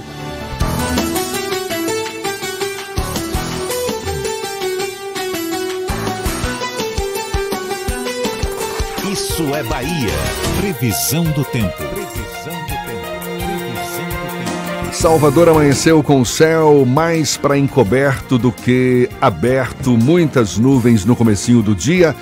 Algumas aberturas de sol também, os termômetros marcavam 25 graus. Senhor Walter Lima, para Salvador, a gente sabe, pode ocorrer pancadas isoladas de chuva e para o interior do estado. Chega mais. Bom dia de novo, Walter. Bom dia mais uma vez, Jefferson. Bom dia ao pessoal no estúdio. É você em toda a Bahia ligado com a gente. No nosso passeio pelo interior do estado, a gente vai logo para o Portal da Chapada. Nossa querida Itaberaba tem 23 graus nesse momento, mas você que está aí na região, se prepare para muito calor. Teremos sol o dia inteiro, poucas nuvens e os termômetros chegam a bater os 38 graus. Saindo da Chapada e indo para o extremo sul, Anápolis tem 25 graus. Teremos sol entre nuvens, mas o tempo vira no meio da tarde. Atenção, a região deve ficar em alerta porque a chuva será forte e teremos relâmpagos em algumas áreas. Apesar da chuva, teremos calor sim, máxima de 35 graus para o extremo sul. Procurando um ar-condicionado econômico, conheça o split inverter da Midea que você encontra na Frigelar. Quem entende de ar-condicionado, escolhe Midea e Frigelar. frigelar.com.br Jefferson. Obrigado, Walter. Aqui na Tarde FM 8 e 5. Isso é Bahia. A gente retoma nossa pauta de política no Isso é Bahia. Neste fim de semana, o senador Jacques Wagner cobrou definição do PT em relação à pré-candidatura do partido à Prefeitura de Salvador nas eleições do ano que vem. Um nome que aparece como provável pré-candidato é o do deputado estadual Robinson Almeida. O senador Jacques Wagner é nosso convidado aqui no Isso é Bahia. A gente conversa agora com ele. Seja bem-vindo. Um bom dia, senador. Bom dia, Jefferson. Bom dia, Fernando. Bom dia a todos aqui da equipe da a FM, Tarde FM. A Tarde FM no programa Isso é Bahia. É um prazer. Demorou, mas chegou, né? Demorou a marcar, mas acabamos. Finalmente, marcando. finalmente. O Seja Bruno Monteiro estava nos boicotando. Não, é que Bruno Monteiro a gente assessor só tem sexta e segunda aqui, né? Senador é, Bruno Jacques é meu Wagner. assessor de imprensa. É porque a gente só tem sexta e segunda, aí acaba que a agenda realmente embola muito, mas é um prazer voltar aqui a essa tradição do jornalismo baiano, que é o Jornal à Tarde, a Tarde FM, também o nosso site vinculado ao nosso querido jornalista Samuel Celestino. Bahia Notícias. Bahia Notícias. Maravilha. E dizer o seguinte, olha, eu acho que nós já estamos até atrasados. Pois é, eu, deixa eu fazer logo essa pergunta. Como é que estão as articulações para definição desse nome, desse possível e esperado, né? Eu acho que o PT tem essa pretensão de conquistar eh, pela primeira vez a Prefeitura de Salvador, certamente está se articulando. E o nome de Robinson Almeida é um dos mais fortes, na sua opinião, ou talvez o mais forte, na sua opinião? Não, na verdade, nós estamos com três, quatro nomes. Esse final de semana surgiu a novidade do ex-ministro da Cultura, e estava agora como secretário de Cultura lá em Belo Horizonte, Juca Ferreira, que também disponibilizou o nome dele. Eu digo que quem tem três, quatro, cinco acaba não tendo nenhum. Então, o que eu tenho cobrado do Diretório Municipal e das várias forças políticas, evidente que o comando será do governador Rui Costa, mas é preciso que o partido se organize. Há essa vontade que você falou. O PT nunca foi governo na capital da Bahia, na cidade de Salvador. Hoje, Rui tem uma avaliação muito forte, positiva aqui na cidade, no estado todo bate a casa dos 78, 80% de aprovação. Portanto, é um grande eleitor, um reconhecimento a todas as obras que nós temos feito, ele tem feito aqui na Bahia, mas a eleição a gente só ganha no, no último dia, no fechamento das urnas. O Então, senhor falou ninguém- que quem tem cinco nomes não tem ninguém. Quais são os prováveis nomes hoje? Olha, tem, tem, Robson nome, Almeida, Juca tem o Ferreira. nome colocado do Robson, tem o nome colocado do deputado federal Jorge Sola, Nelson Pellegrino. Nelson Pellegrino, Valmir Assunção. Valmir Assunção. E agora Juca tem Ferreira. agora o número de Juca Ferreira, tem Vilma Reis também que colocou seu nome, Moisés Rocha. Então no Então PCdoB tem nomes aí. Então só aqui, né? Fora os outros partidos que o PCdoB Agora, Nelson Pellegrino, o senhor acha que está no páreo ainda? Que assumiu a Secretaria de Desenvolvimento É, Urbano? ele assumindo a secretaria, em tese, não seria assumir para largar em, em quatro meses, concordo com você. Então eu diria que, de uma certa forma, é um sinal de que ele pretende fazer um outro tipo de caminhada. O prefeito seguramente apresentará é, um nome e nós, eu acho até que nós não obrigatoriamente teremos apenas um, um nome disputando dentro da base do governo. O senhor Sargento- defende múltiplas candidaturas? Olha, se lembra que eu em 2008 estava no meu primeiro mandato e em 2008 tiveram três candidatos da minha base. Era o próprio João Henrique, que ia para a reeleição, era Walter Pinheiro e é, em Baçaí, porque naquela época o PSDB estava me apoiando. Eu fui na convenção dos três. E todo mundo disse que era uma maluquice, que era uma loucura, como é que um governador apoia três. Eu disse, essa é a realidade da minha base de sustentação. Não me arrependo, acabou indo para o segundo turno dois da, da nossa base, que foi João Henrique e Walter Pinheiro, e João Henrique ganhou a reeleição. Eu chamo a atenção até porque Naquela época todo mundo dizia que ia dar Neto e Embaçaí no segundo turno. E acabou dando João Henrique, que estava sentado na cadeira, e Walter Pinheiro. Eu não, não vejo nada de absurdo de você falar ter mais de um candidato. Então, Sargento Isidoro, que é do Avante e teve uma votação expressiva em Salvador e também pontua é, positivamente em qualquer pesquisa, eu acho que a candidatura dele está praticamente consolidada pela vontade dele. Eu não sei que partidos se agregarão, eu sei que o Otto Alencar do PSD tem conversado bastante com ele e essa é uma possibilidade. Tem o nome de Lides, tem o nome de Olívia do PCdoB. Bom, alguns falam do nome de Belintani, que ainda não tem partido, que é o atual presidente do Esporte Clube Bahia. Então, o que eu quero dizer é o seguinte: na sexta tem muitos nomes. Então, eu acho que a gente precisa funilar. É, eu creio que o, seu, o governador Rui Costa deve chamar o presidente do partido a nível estadual, o Éden Valadares, e o presidente a nível municipal, Ademário, exatamente para começar um processo de afunilar. Senão, eh, nós já estamos em dezembro. Mas tem algum critério definido para para se chegar é, evidentemente você pode usar como critério, sei lá, é, a força política de cada candidato, medida por uma pesquisa dentro do partido, quais são as forças que se articulam. É muito difícil porque você dizer quem é o melhor, porque na verdade a eleição começa a se definir a 60 dias do pleito. Em que, que o senhor acha que o ex-presidente Lula, uma vez que agora está de volta às ruas, esteve agora recentemente em Salvador, exatamente na primeira reunião da executiva nacional do PT, em que, que ele pode ajudar e em que, que ele pode atrapalhar nesse processo de, de busca de consenso do partido nas não, eleições ele... daqui? Não, ele ajudar sempre ajuda, porque ele é, tem um peso político em Salvador bastante grande. Haja vista a própria votação do Fernando Haddad na eleição de 2018, apesar do, do prefeito fazer a campanha, no começo eu diria para Dória e depois fez a campanha para Bolsonaro, você vê que o peso do, do presidente. Dória Serra. Ou, ou Alckmin. Ou, perdão, Alckmin, é verdade. Era Alckmin e depois no segundo turno ele foi para é, Bolsonaro. É, o peso do, da força do Lula e do próprio governo do governador Rui Costa aqui deu para o Fernando Haddad uma votação bastante expressiva. Quando você pergunta no que, que ele pode atrapalhar, é porque ele tem um peso político muito forte e ele tem defendido a tese de que em todas as cidades importantes o PT deve ter candidato próprio. Exato. E, às vezes, a depender da articulação da negociação com as outras forças políticas que você está trabalhando, eventualmente o PT pode abrir mão, como fez em 2016, apoiando a candidatura é, de Alice Portugal. Mas aí isso provavelmente será definido numa reunião do chamado Conselho Político, que reúne todos os partidos da base onde, por tradição, a gente senta para discutir pelo menos as 40, 50 maiores cidades do estado, para tentar um entendimento entre as bases. Tem muito lugar que você tem mais de um candidato.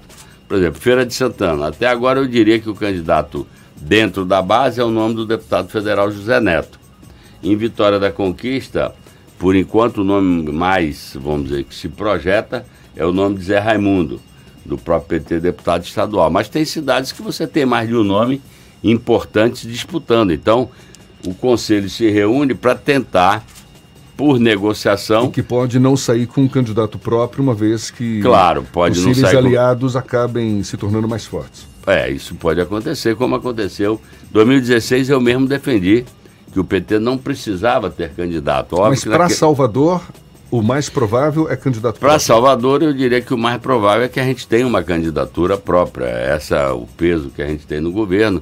Eu lembro que em 2016 eu defendi que a gente não tivesse, que a gente tinha o governo federal, o governo estadual, então, na minha opinião, a gente deveria, como se diz, abrir espaço para outras forças dentro do grupo político. Já que A- eu falei do, do, do, do ex-presidente Lula, deixa eu emendar com uma segunda pergunta. O que que, qual a, a- a autocrítica que o PT faz, se é que faz, nesse momento, e no sentido também de repensar sua estratégia enquanto partido capaz de, de promover articulações, enfim. O ex-presidente Lula está de volta às ruas agora. O partido certamente passou por uma turbulência muito grande com a prisão do ex-presidente Lula, com, a, com o afastamento da, da ex-presidente Dilma Rousseff também. Enfim, qual é a, a avaliação que o senador Jacques Wagner faz ou que o próprio PT faz hoje, levando em conta todos esses acontecimentos dos últimos anos? É preciso repensar o partido? Enfim. Olha, Jefferson, é, deixa eu lhe dizer uma coisa com muita franqueza. É, quem conhece as entranhas da política sabe que não tem grupo político que faça mais, mais autocrítica do que a esquerda. A esquerda é quanto mais em fazer sempre autocrítica do período anterior, porque a gente trabalha muito com planejamento. Eu sinto que quando as pessoas hoje perguntam, o PT vai fazer autocrítica, elas sempre estão se referindo, estão focadas nesse último episódio de, vamos dizer, uma imputação ao PT, uma acusação ao PT de, da questão da corrupção. E evidentemente que alguns dos nossos erraram e prejudicaram a vida, inclusive, do partido. Eu gosto sempre de dizer que o pecado do pregador, e nós entramos na política pregando há 40 anos, pregando um, equilíbrio social maior, o foco no social e pregando, evidentemente, a questão da ética. Então, eu digo, o pecado do pregador é sentido muito mais forte que o pecado do pecador, porque o pecador você já sabe, quando às vezes acontece com um padre, com um pastor, qualquer coisa, ou com um policial tem um comportamento errado, todo mundo diz que é absurdo, até um. Então, óbvio que isso pesa. Agora, em relação a essa questão, por isso que eu digo, tem muita coisa criada, tem muita coisa verdadeira e tem muita coisa criada. Essas revelações desse jornalista americano, do Intercept, mostraram que tem muita coisa, inclusive em relação a mim. É, tem frase lá do Delanhol dizendo: vamos fazer uma busca e apreensão lá no. Eu não tinha nem tomado posse ainda, no Wagner, antes que ele seja senador, nem que seja prefeito político. E saiu revelado no jornal. Então você vê que havia um direcionamento dessa coisa. Agora, a grande autocrítica, a responsabilidade que eu imputo ao PT foi a gente não ter feito a reforma política que deveria ter feito em 2003. Porque não se trata de você acreditar em João, Manuel ou Joaquim. Cada um de nós a gente espera que tenha um comportamento correto. Mas eu acho que a política tem que ter uma regra que dificulte aqueles que querem ter um mau comportamento de poderem ter um mau comportamento. Agora a gente está sofrendo aí com as acusações com o Tribunal de Justiça aqui no estado da Bahia. Quer dizer, a casa que deveria ser a detentora das leis está sob o fogo cerrado de que teria feito coisas erradas. Então, nós não fizemos a reforma política. Por isso que eu acho que a democracia brasileira hoje fica ameaçada. Nós estamos com mais de 30 partidos. Como e é que acaba governa sendo assim? uma das bandeiras do PT nesse momento, então? A reforma política? Sim. Eu, pessoalmente, sou um pregador da reforma política. Eu acho que os, os partidos políticos no Brasil já chegaram a 30 a 35. É ingovernável um país com 35 partidos. Porque o partido deveria representar um conjunto de ideias sobre o seu país, sobre a sua cidade.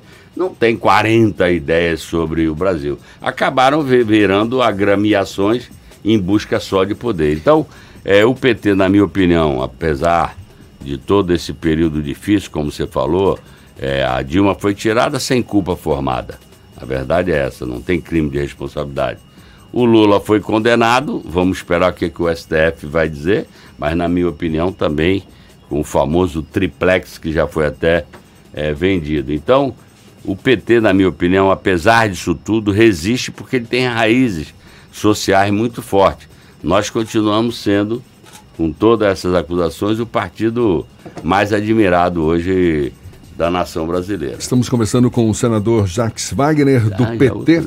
O Fernando Duarte tem mais uma pergunta. O senhor tem uma posição ligeiramente mais crítica do que boa parte do Partido dos Trabalhadores.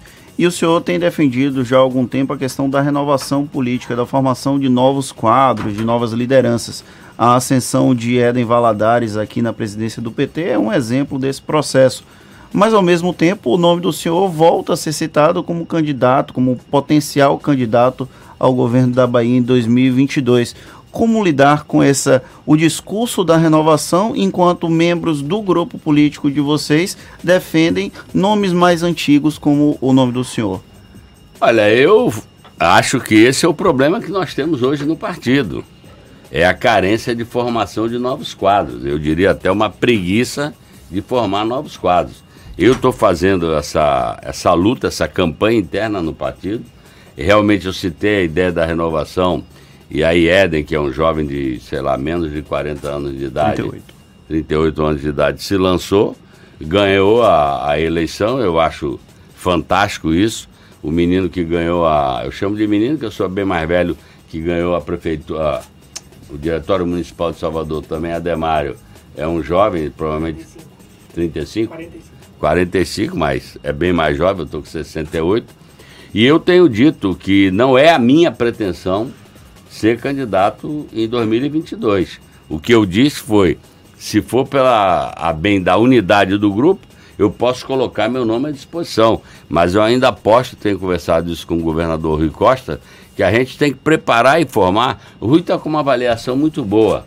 Ele está batendo 80% de aprovação eh, no Estado. Creio que vai chegar perto disso no processo eleitoral. Alguém com esse tipo de aprovação tem um potencial muito grande de fazer um sucessor. Quando eu fiz a sucessão em 2014, é, Rui também não era um nome conhecido, ele era um deputado federal bem votado, foi, se não me engano, o terceiro mais bem votado do Estado, mas muita gente diz, mas rapaz, ele Quando não é ele se conhecido. tornou seu secretário da Casa Civil, né? Foi meu secretário da Casa Civil, mas não era um nome conhecido. E a gente fez. Então, repare, eu coloquei meu nome à disposição do ponto de vista de garantir a unidade do grupo, que eu sei que meu nome, é, como uma espécie de fundador, como ancião é, do grupo, é, acaba sendo. Mas se você me perguntar, o senhor acha que esse é o melhor caminho? Não, eu não acho. Pode ser o caminho mais fácil, que já é o nome consolidado, é o nome feito. Mas se a gente ficar nisso, a gente vai ficar a vida inteira dependendo de um único nome. Eu acho isso ruim para a política. Vocês, eh, a gente acompanha tecnologia, mudanças. A energia é outra, quer E dizer. para a presidência do Brasil? Para a presidência do Brasil. Vai até tomar um cafezinho aí. né? Não era. Não, eu acho que para a presidência do Brasil eu, há uma candidatura natural, a depender do que vai acontecer no Poder Judiciário, que de é a candidatura do Lula.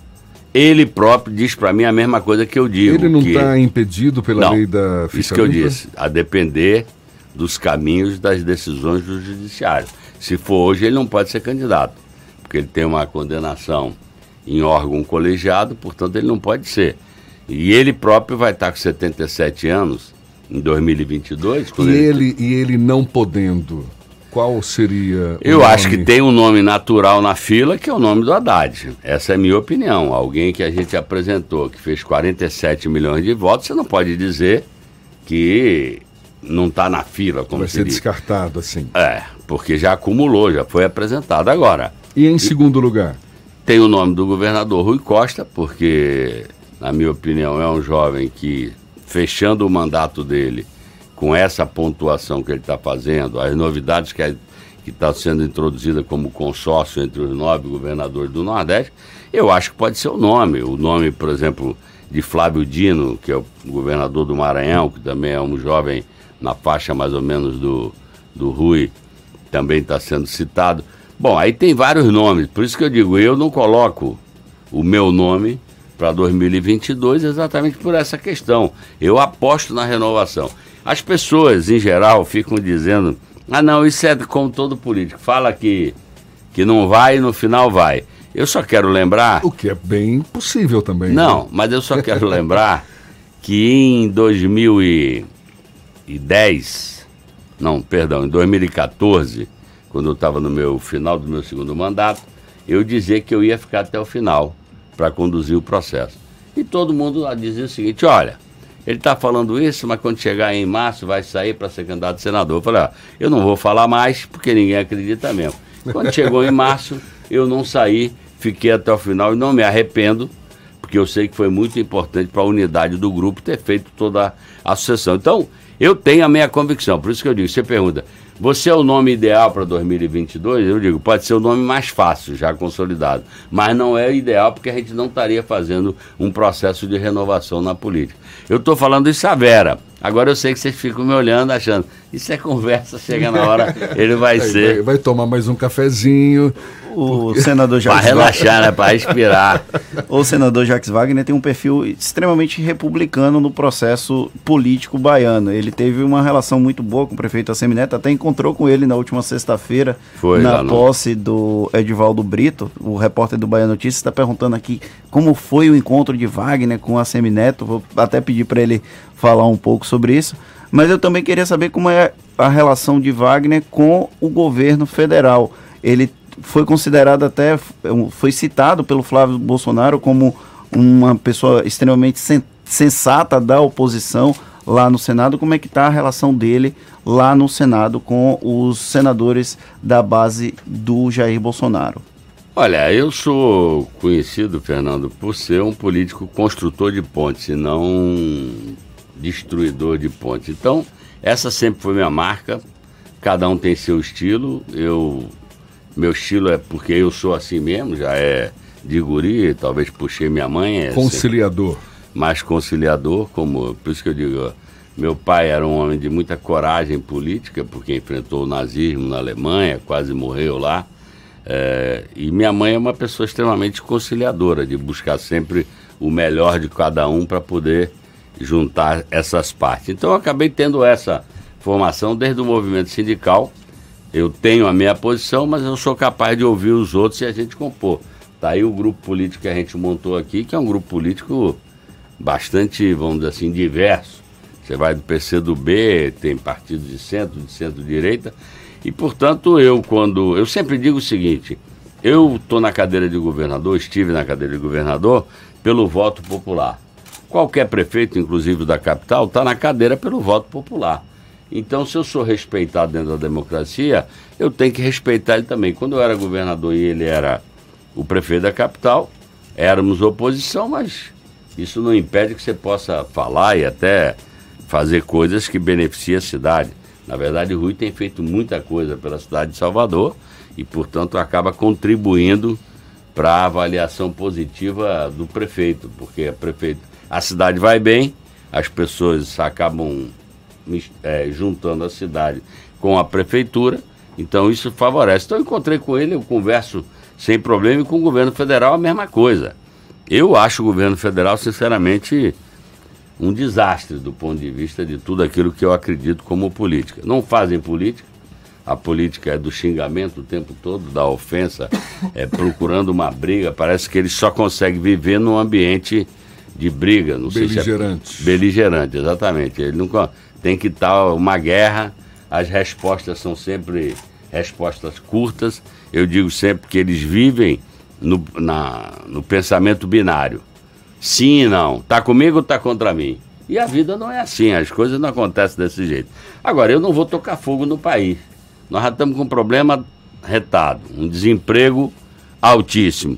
Então, aquilo que eu posso ajudar, eu ajudo. Agora, eu digo que é difícil, porque eles negam aquecimento global. Nós hoje, aliás, estamos começando em Madrid a COP25.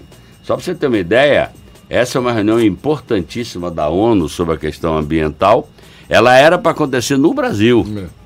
E ele, quando tomou posse, a primeira coisa que fez foi dizer: eu não tenho interesse em ter essa. Quer dizer, você imagina, você senta na cadeira, desembarca na cadeira de presidente, e a primeira coisa que faz é dar um tapa na cara da Organização das Nações Unidas, dizendo eu não quero.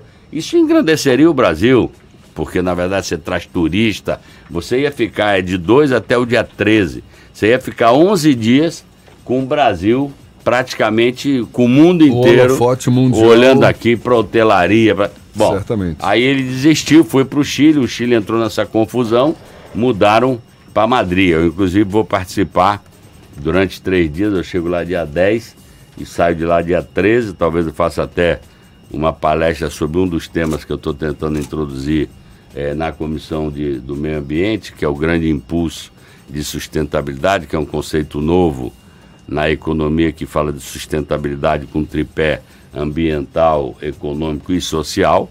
E a CEPAL é que é a patrocinadora, eu diria assim, da formatação desse pensamento. Tem gente pensando isso nos Estados Unidos, na Europa. Então eu vou participar. Mas eles negam isso. É, praticamente, até a vocês da imprensa, né? Quer dizer, se você bota um artigo que ele não gosta, daqui a pouco ele está perseguindo, estigmatizando jornalista ou até o órgão da imprensa. Tem jornais de circulação nacional que já caíram é, no campo do ódio dele. Então, eu não consigo achar que isso pode dar certo, a não ser que a gente queira levar o país para uma conflagração do jeito do Chile. Como eu não acredito no que está acontecendo, está acontecendo lá uma erupção meia. Porque o povo chegou a um ponto que não aguentava mais. Eu não acredito nisso. Eu acredito na evolução é, do modelo econômico, melhorando para o social, pela via da política, como a gente sempre fez aqui. Agora, eles são é, o tempo todo, bateu, bateu, chutou os ministros. O ministro de Relações Exteriores vai fazer, eu estava lendo essa semana, vai fazer vi visita na Hungria, que está governado há, se não me engano, 19 anos ou 9 anos, não sei, por um mesmo grupo político com metodologias que eu acho extremamente complicadas, de quem é adversário tem que morrer. Então eu acabo ajudando. Eu sei que até o filho dele acabou me elogiando, porque eu não estou afim de tocar fogo. Eu estou querendo ver o que, que a gente pode fazer para minimizar o que eu considero erros do governo federal, mas tocar. Agora é difícil a reforma da Providência. Na minha opinião, de novo a mesma covardia. O pessoal é valente para falar para baixo e é covarde para falar para cima. Não tem imposto sobre grande fortuna, não tem imposto sobre lucros e dividendos e está salgando até o seguro-desemprego de um pobre coitado que está desempregado, está recebendo alguma coisa para não passar fome. Então eu não posso concordar com essa questão. Foi o que o Lula falou. Nós somos radicalmente contra, não no sentido pejorativo da palavra, de ser intransigente, é radicalmente contra porque o modelo que ele quer, eu não acredito nem um pouco. Senador Jacques Wagner, conversando conosco aqui sobre sucessão municipal, sucessão Estamos presidencial. falando com a Bahia inteira, né? Falando para a Bahia toda, nessa segunda hora agora. Bahia toda, emissoras de todas as regiões. E a gente quer agradecer pela sua disponibilidade. Muito obrigado e um bom dia. Bom, eu que queria agradecer a você, Jefferson, a você, Fernando, aproveitar esse momento para já desejar a todos os baianos um Natal de muita paz em família, de muita fé, de muita espiritualidade, que eu acho que é o que a gente está precisando muito. O mundo está, como eu disse, muito conturbado, e não é só no Chile, né? Você olha para o mundo, está pipocando coisas assim, rebentando em tudo que é lugar, do Chile até a Ásia. Mas desejar um Natal de muita paz a vocês também aqui da equipe da Tarde FM, do Bahia Notícias, e esperar que 2020 chegue é, com boas notícias. Eu digo boa notícia é mais emprego. Eu estou no dia 9 é, de dezembro agora, próxima segunda-feira, trazendo aqui para a Assembleia Legislativa também uma audiência pública, que a audiência pública do Senado pode ser feita externamente. Eu estou fazendo uma audiência pública aqui na Assembleia sobre como fortalecer a chamada economia solidária. Hoje o emprego está escasso, nós precisamos de empreendedorismo e por isso a economia solidária, que são formas alternativas de cooperativas, de empreendimentos autogestionados pelos próprios, é, são formas que eu acho que podem tirar muita gente é, do desemprego, como tivemos aí durante uma semana. A Feira de Agricultura Familiar foi a décimo ano. Durante e o eu me, Fenagro. é, e eu me orgulho muito, né? Porque isso começou há 10 anos com o nosso governo. E hoje você vê o pessoal de agricultura familiar com produtos de ótima qualidade vendendo bem. Obrigado a vocês, um abraço e bom dia e boa semana a todos. Muito obrigado mais uma vez ao senador Jacques Wagner, do PT, aqui no Isso é Bahia, agora 25 para as 9 na Tarde FM.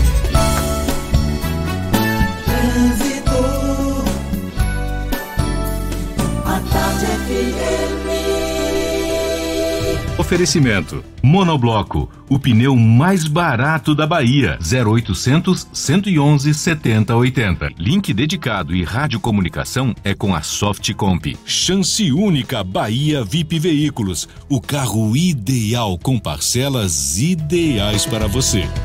A gente volta a falar com Cláudia Menezes, sobrevoando a grande Salvador. É você, Cláudia. Oi, Jefferson. Olha, trânsito na paralela agora com mais intensidade em direção à rodoviária, viu? Trecho final bem carregado desde o Imbuí. Então, você que vai sair de Itapuã e quer chegar na região do Iguatemi, melhor seguir pela Orla. Só tem um pouquinho de retenção em Pituaçu, mas ainda assim a Orla está fluindo melhor que a paralela. Vai por mim, viu?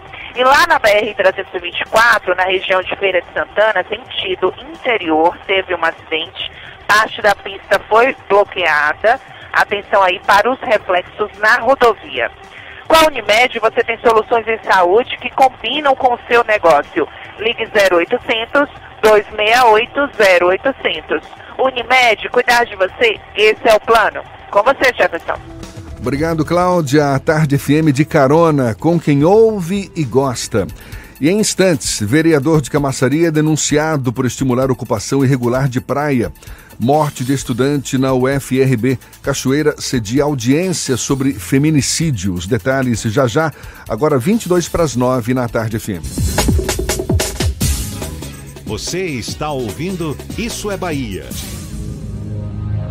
Chance única Bahia VIP. Não deixe passar. Corra para aproveitar. Super lotes de seminovos com parcelas ideais para você. Lote 1, Sandero Agile ou Siena Fire com parcelas de 399. Lote 2, Etios HB20 ou Lifan X60, parcelas de 799. Lote 3, Renegade e X35 ou Corolla, parcelas de 999. Bahia VIP Veículos, Avenida Barros Reis Retiro. Fone 3045 5999. Consulte condições na concessionária. No trânsito a vida vem primeiro. Um gesto de amor transforma brilho em sorrisos. Neste Natal, participe do Estrelas do Bem Salvador Shopping e faça o Natal de uma criança mais feliz. Visite a loja oficial no piso L1 ou acesse o site do projeto e adote uma das nossas 600 estrelinhas. Você ainda pode pegar uma carona com a gente no Salvador Bus e entregar o presente pessoalmente. Afinal, não tem nada melhor do que enxergar de perto o sorriso de uma criança. Neste Natal, a felicidade acontece aqui, Salvador Shopping. Diferente para você. A Black Friday Friday já começou na TIM. E o que não faltam são motivos e ofertas em smartphones para você aproveitar. Traga o seu número para o TIM Black e compre o iPhone 8 64GB por apenas 1.499 à vista. É isso mesmo que você ouviu.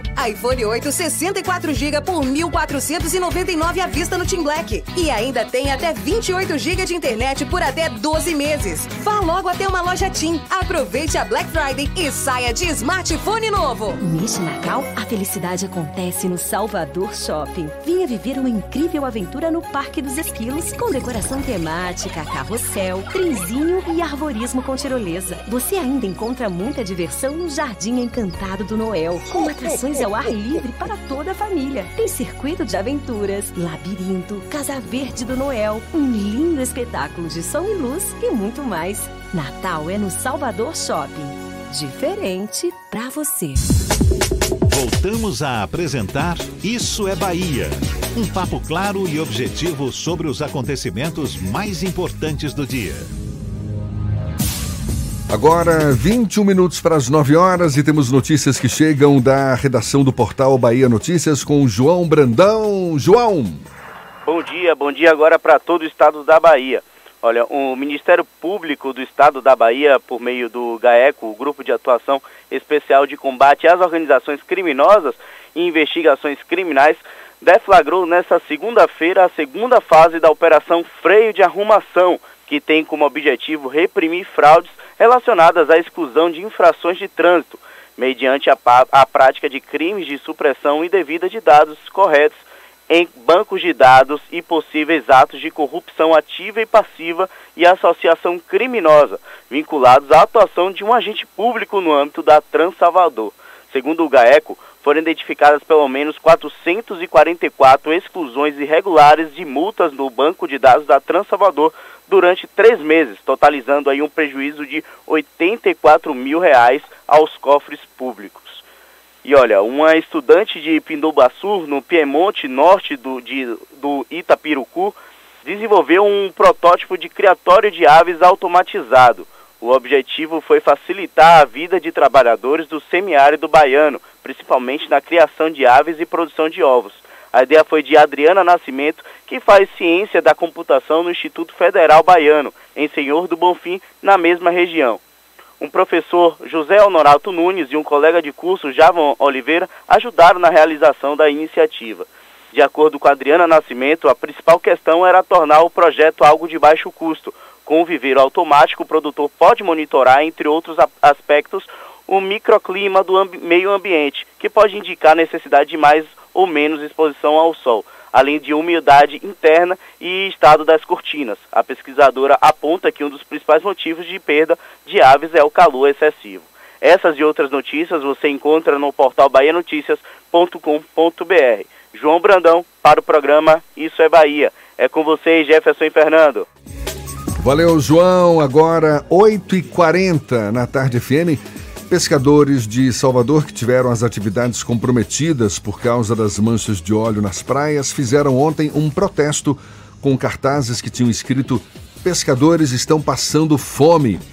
O grupo, formado por 100 100 trabalhadores organizou a manifestação em protesto contra a falta de pagamento do auxílio do governo federal referente ao seguro defeso, auxílio emergencial para os pescadores artesanais com atividade nos municípios atingidos pelo vazamento de óleo. O grupo também pediu inclusão das praias de Salvador no mapa do Ibama que aponta as localidades afetadas pelo óleo na Bahia. Com isso, os pescadores ficam sem receber o auxílio do governo.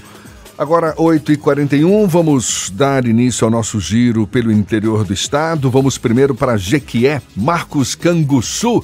Seja bem-vindo, Marcos, da 93 FM. Bom dia.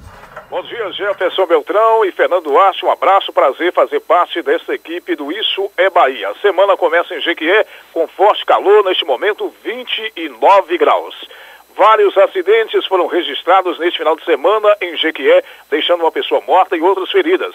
Leonardo Moreira Sampaio Cardoso, 19 anos, não resistiu aos ferimentos e foi a óbito numa colisão entre duas motos na Avenida Lomanto Júnior.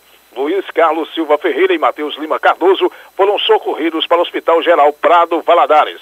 Outro problema crítico na região são os vários acidentes na BR-116, trecho de Jequié a Jaguaquara, que há décadas aguarda sua duplicação. O deputado estadual Euclides Fernandes será homenageado na Câmara Municipal de Jequié em sessão solene nesta segunda-feira. Na ocasião, ele receberá a comenda do Dr. Jovino Astre de Palma Santos, instituída para agraciar personalidades que se destacam no cenário educacional e cultural do município de Jequié. A sessão solene será às 18 horas na Câmara de Vereadores, aberta à população. Dos estúdios da Rádio 93 FM de Jequié, Marcos Canguçu, para Isso é Bahia. Obrigado, Marcos. São 8h42 e a cidade de Cachoeira, no Recôncavo Baiano, vai sediar hoje a audiência itinerante Violência contra a Mulher, Feminicídio e Políticas de Empoderamento.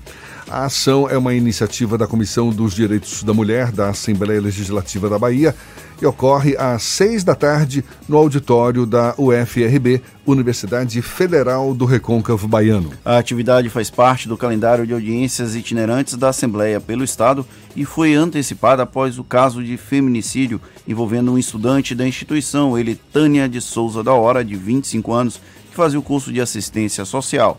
De acordo com a polícia, o ex-namorado da vítima, José Alexandre Passos, que já está preso, é o principal suspeito do crime. Esse caso extremamente chocante que aconteceu em Cachoeira na semana passada, um caso de feminicídio brutal de uma estudante que no dia seguinte apresentaria um TCC sobre violência contra a mulher. Agora, 16 para as 9, vamos ao Portal à Tarde, redação do Portal à Tarde com Thaís Seixas. Thaís. Oi, Jefferson e Fernando, eu estou aqui de volta, direto da redação do Portal à Tarde, agora para toda a Bahia. O Senado pode aprovar amanhã uma lei que proíbe o sacrifício de cães, gatos e aves para fins de controle populacional, feito por órgãos de controle de zoonoses, canis públicos e estabelecimentos similares. As regras estão previstas no projeto de lei da Câmara número 17 de 2017 e tratam do co controle por casos de doenças infecciosas típicas de animais que podem ser transmitidas para seres humanos. O objetivo do texto é criar condições para que os estabelecimentos públicos adotem práticas menos cruéis para controlar o número de cães e gatos que vivem na rua. Entre as medidas previstas no projeto está a castração desses animais em localidades com superpopulação. A eutanásia só será permitida em caso de doença grave e incurável que coloque em risco outros animais e também seres humanos.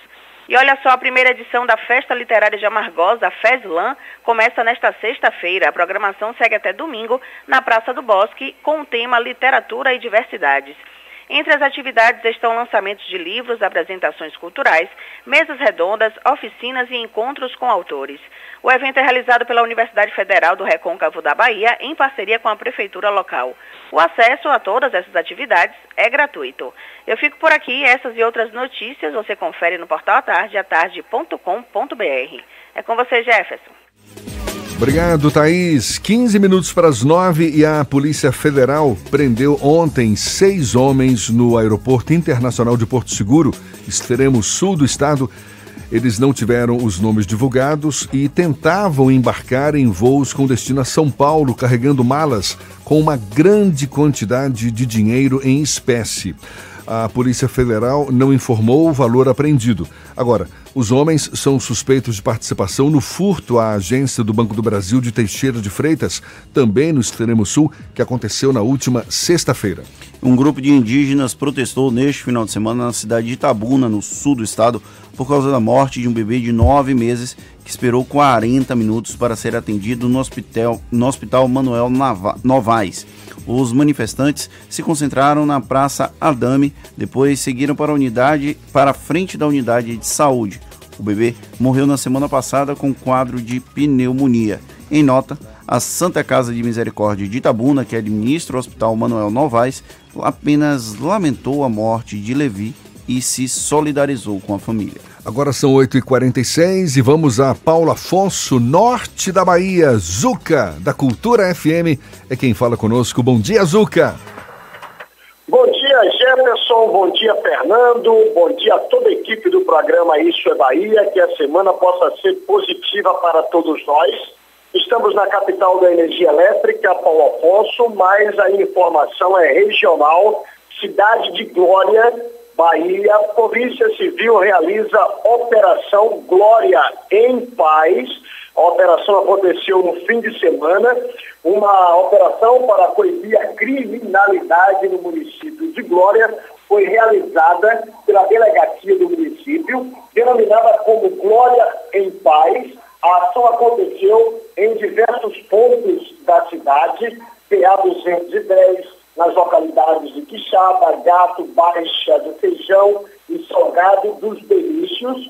Veículos foram registrados, transeuntes abordados. A ação coordenada pelo delegado Bacelar foi deflagrada com o objetivo de realizar abordagens a veículos e pessoas, além de aproximar a Polícia Civil da comunidade, objetivando o combate à criminalidade Durante as abordagens, as revistas, nenhuma alteração foi registrada.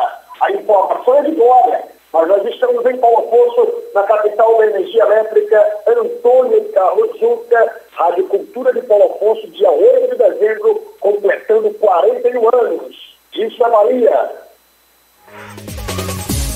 Valeu, Zuca. 8h48 e a Igreja de Nossa Senhora da Purificação em Santo Amaro, no Recôncavo Baiano, foi alvo de vândalos depois de pouco mais de um mês de reaberta para a visitação.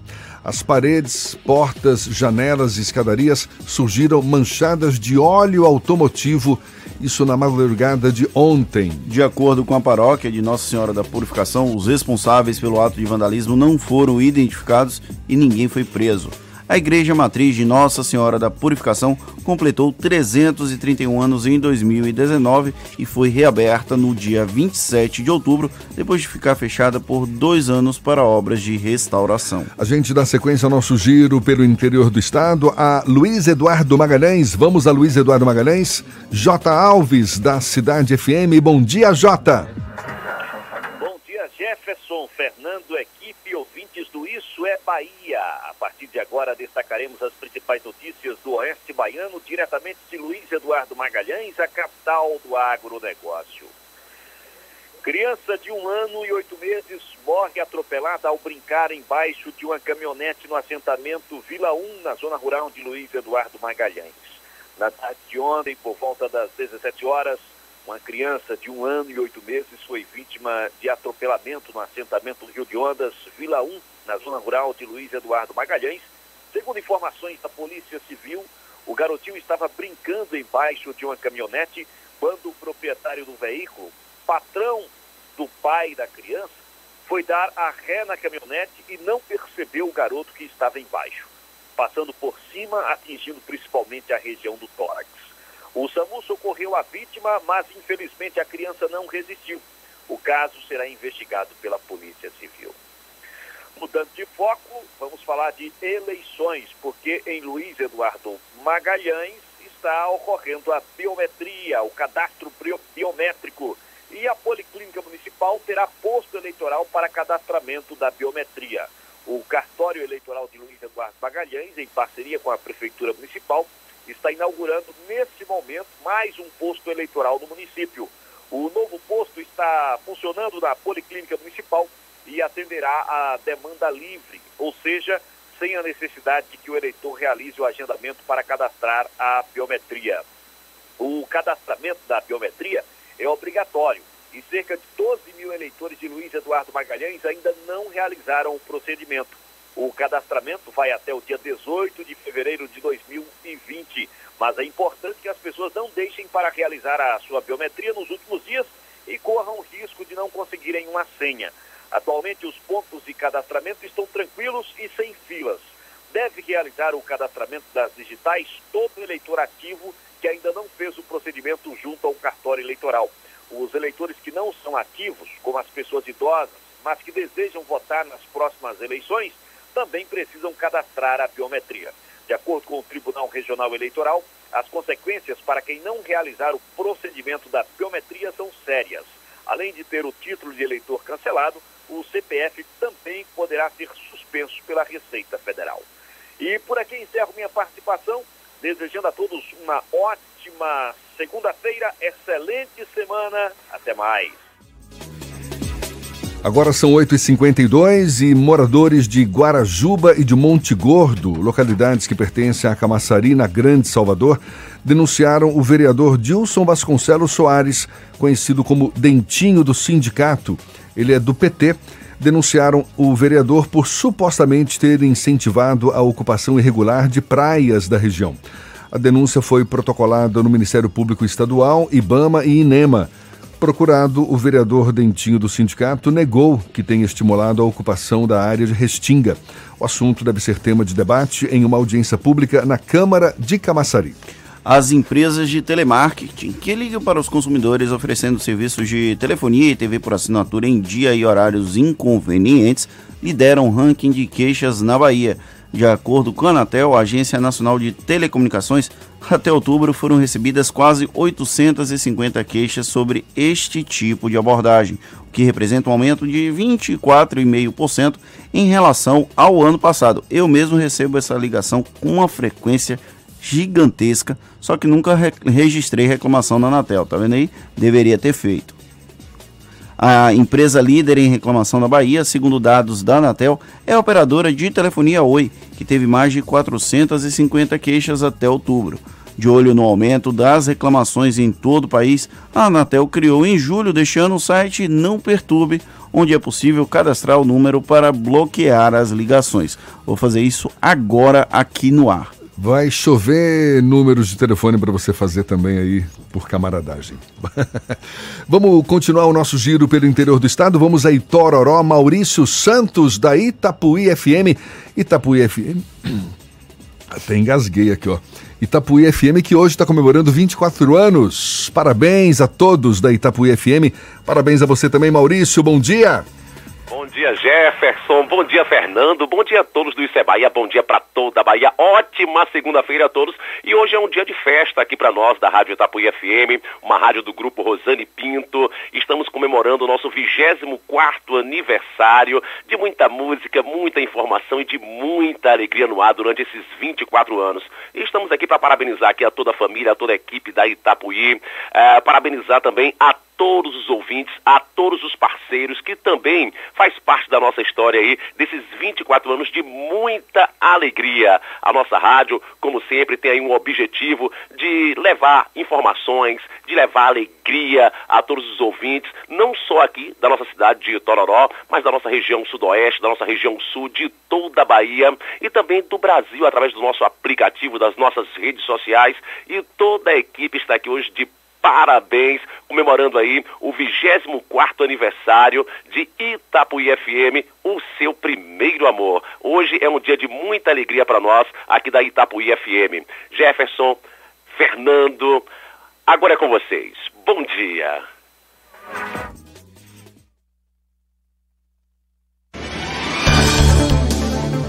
Valeu, Maurício. Muito bom dia para você também. 8h55 acabou, Fernando. Encerramos mais uma edição do Isso é Bahia. Essa edição aqui a gente recebeu o senador Jacques Wagner, um bom papo com ele.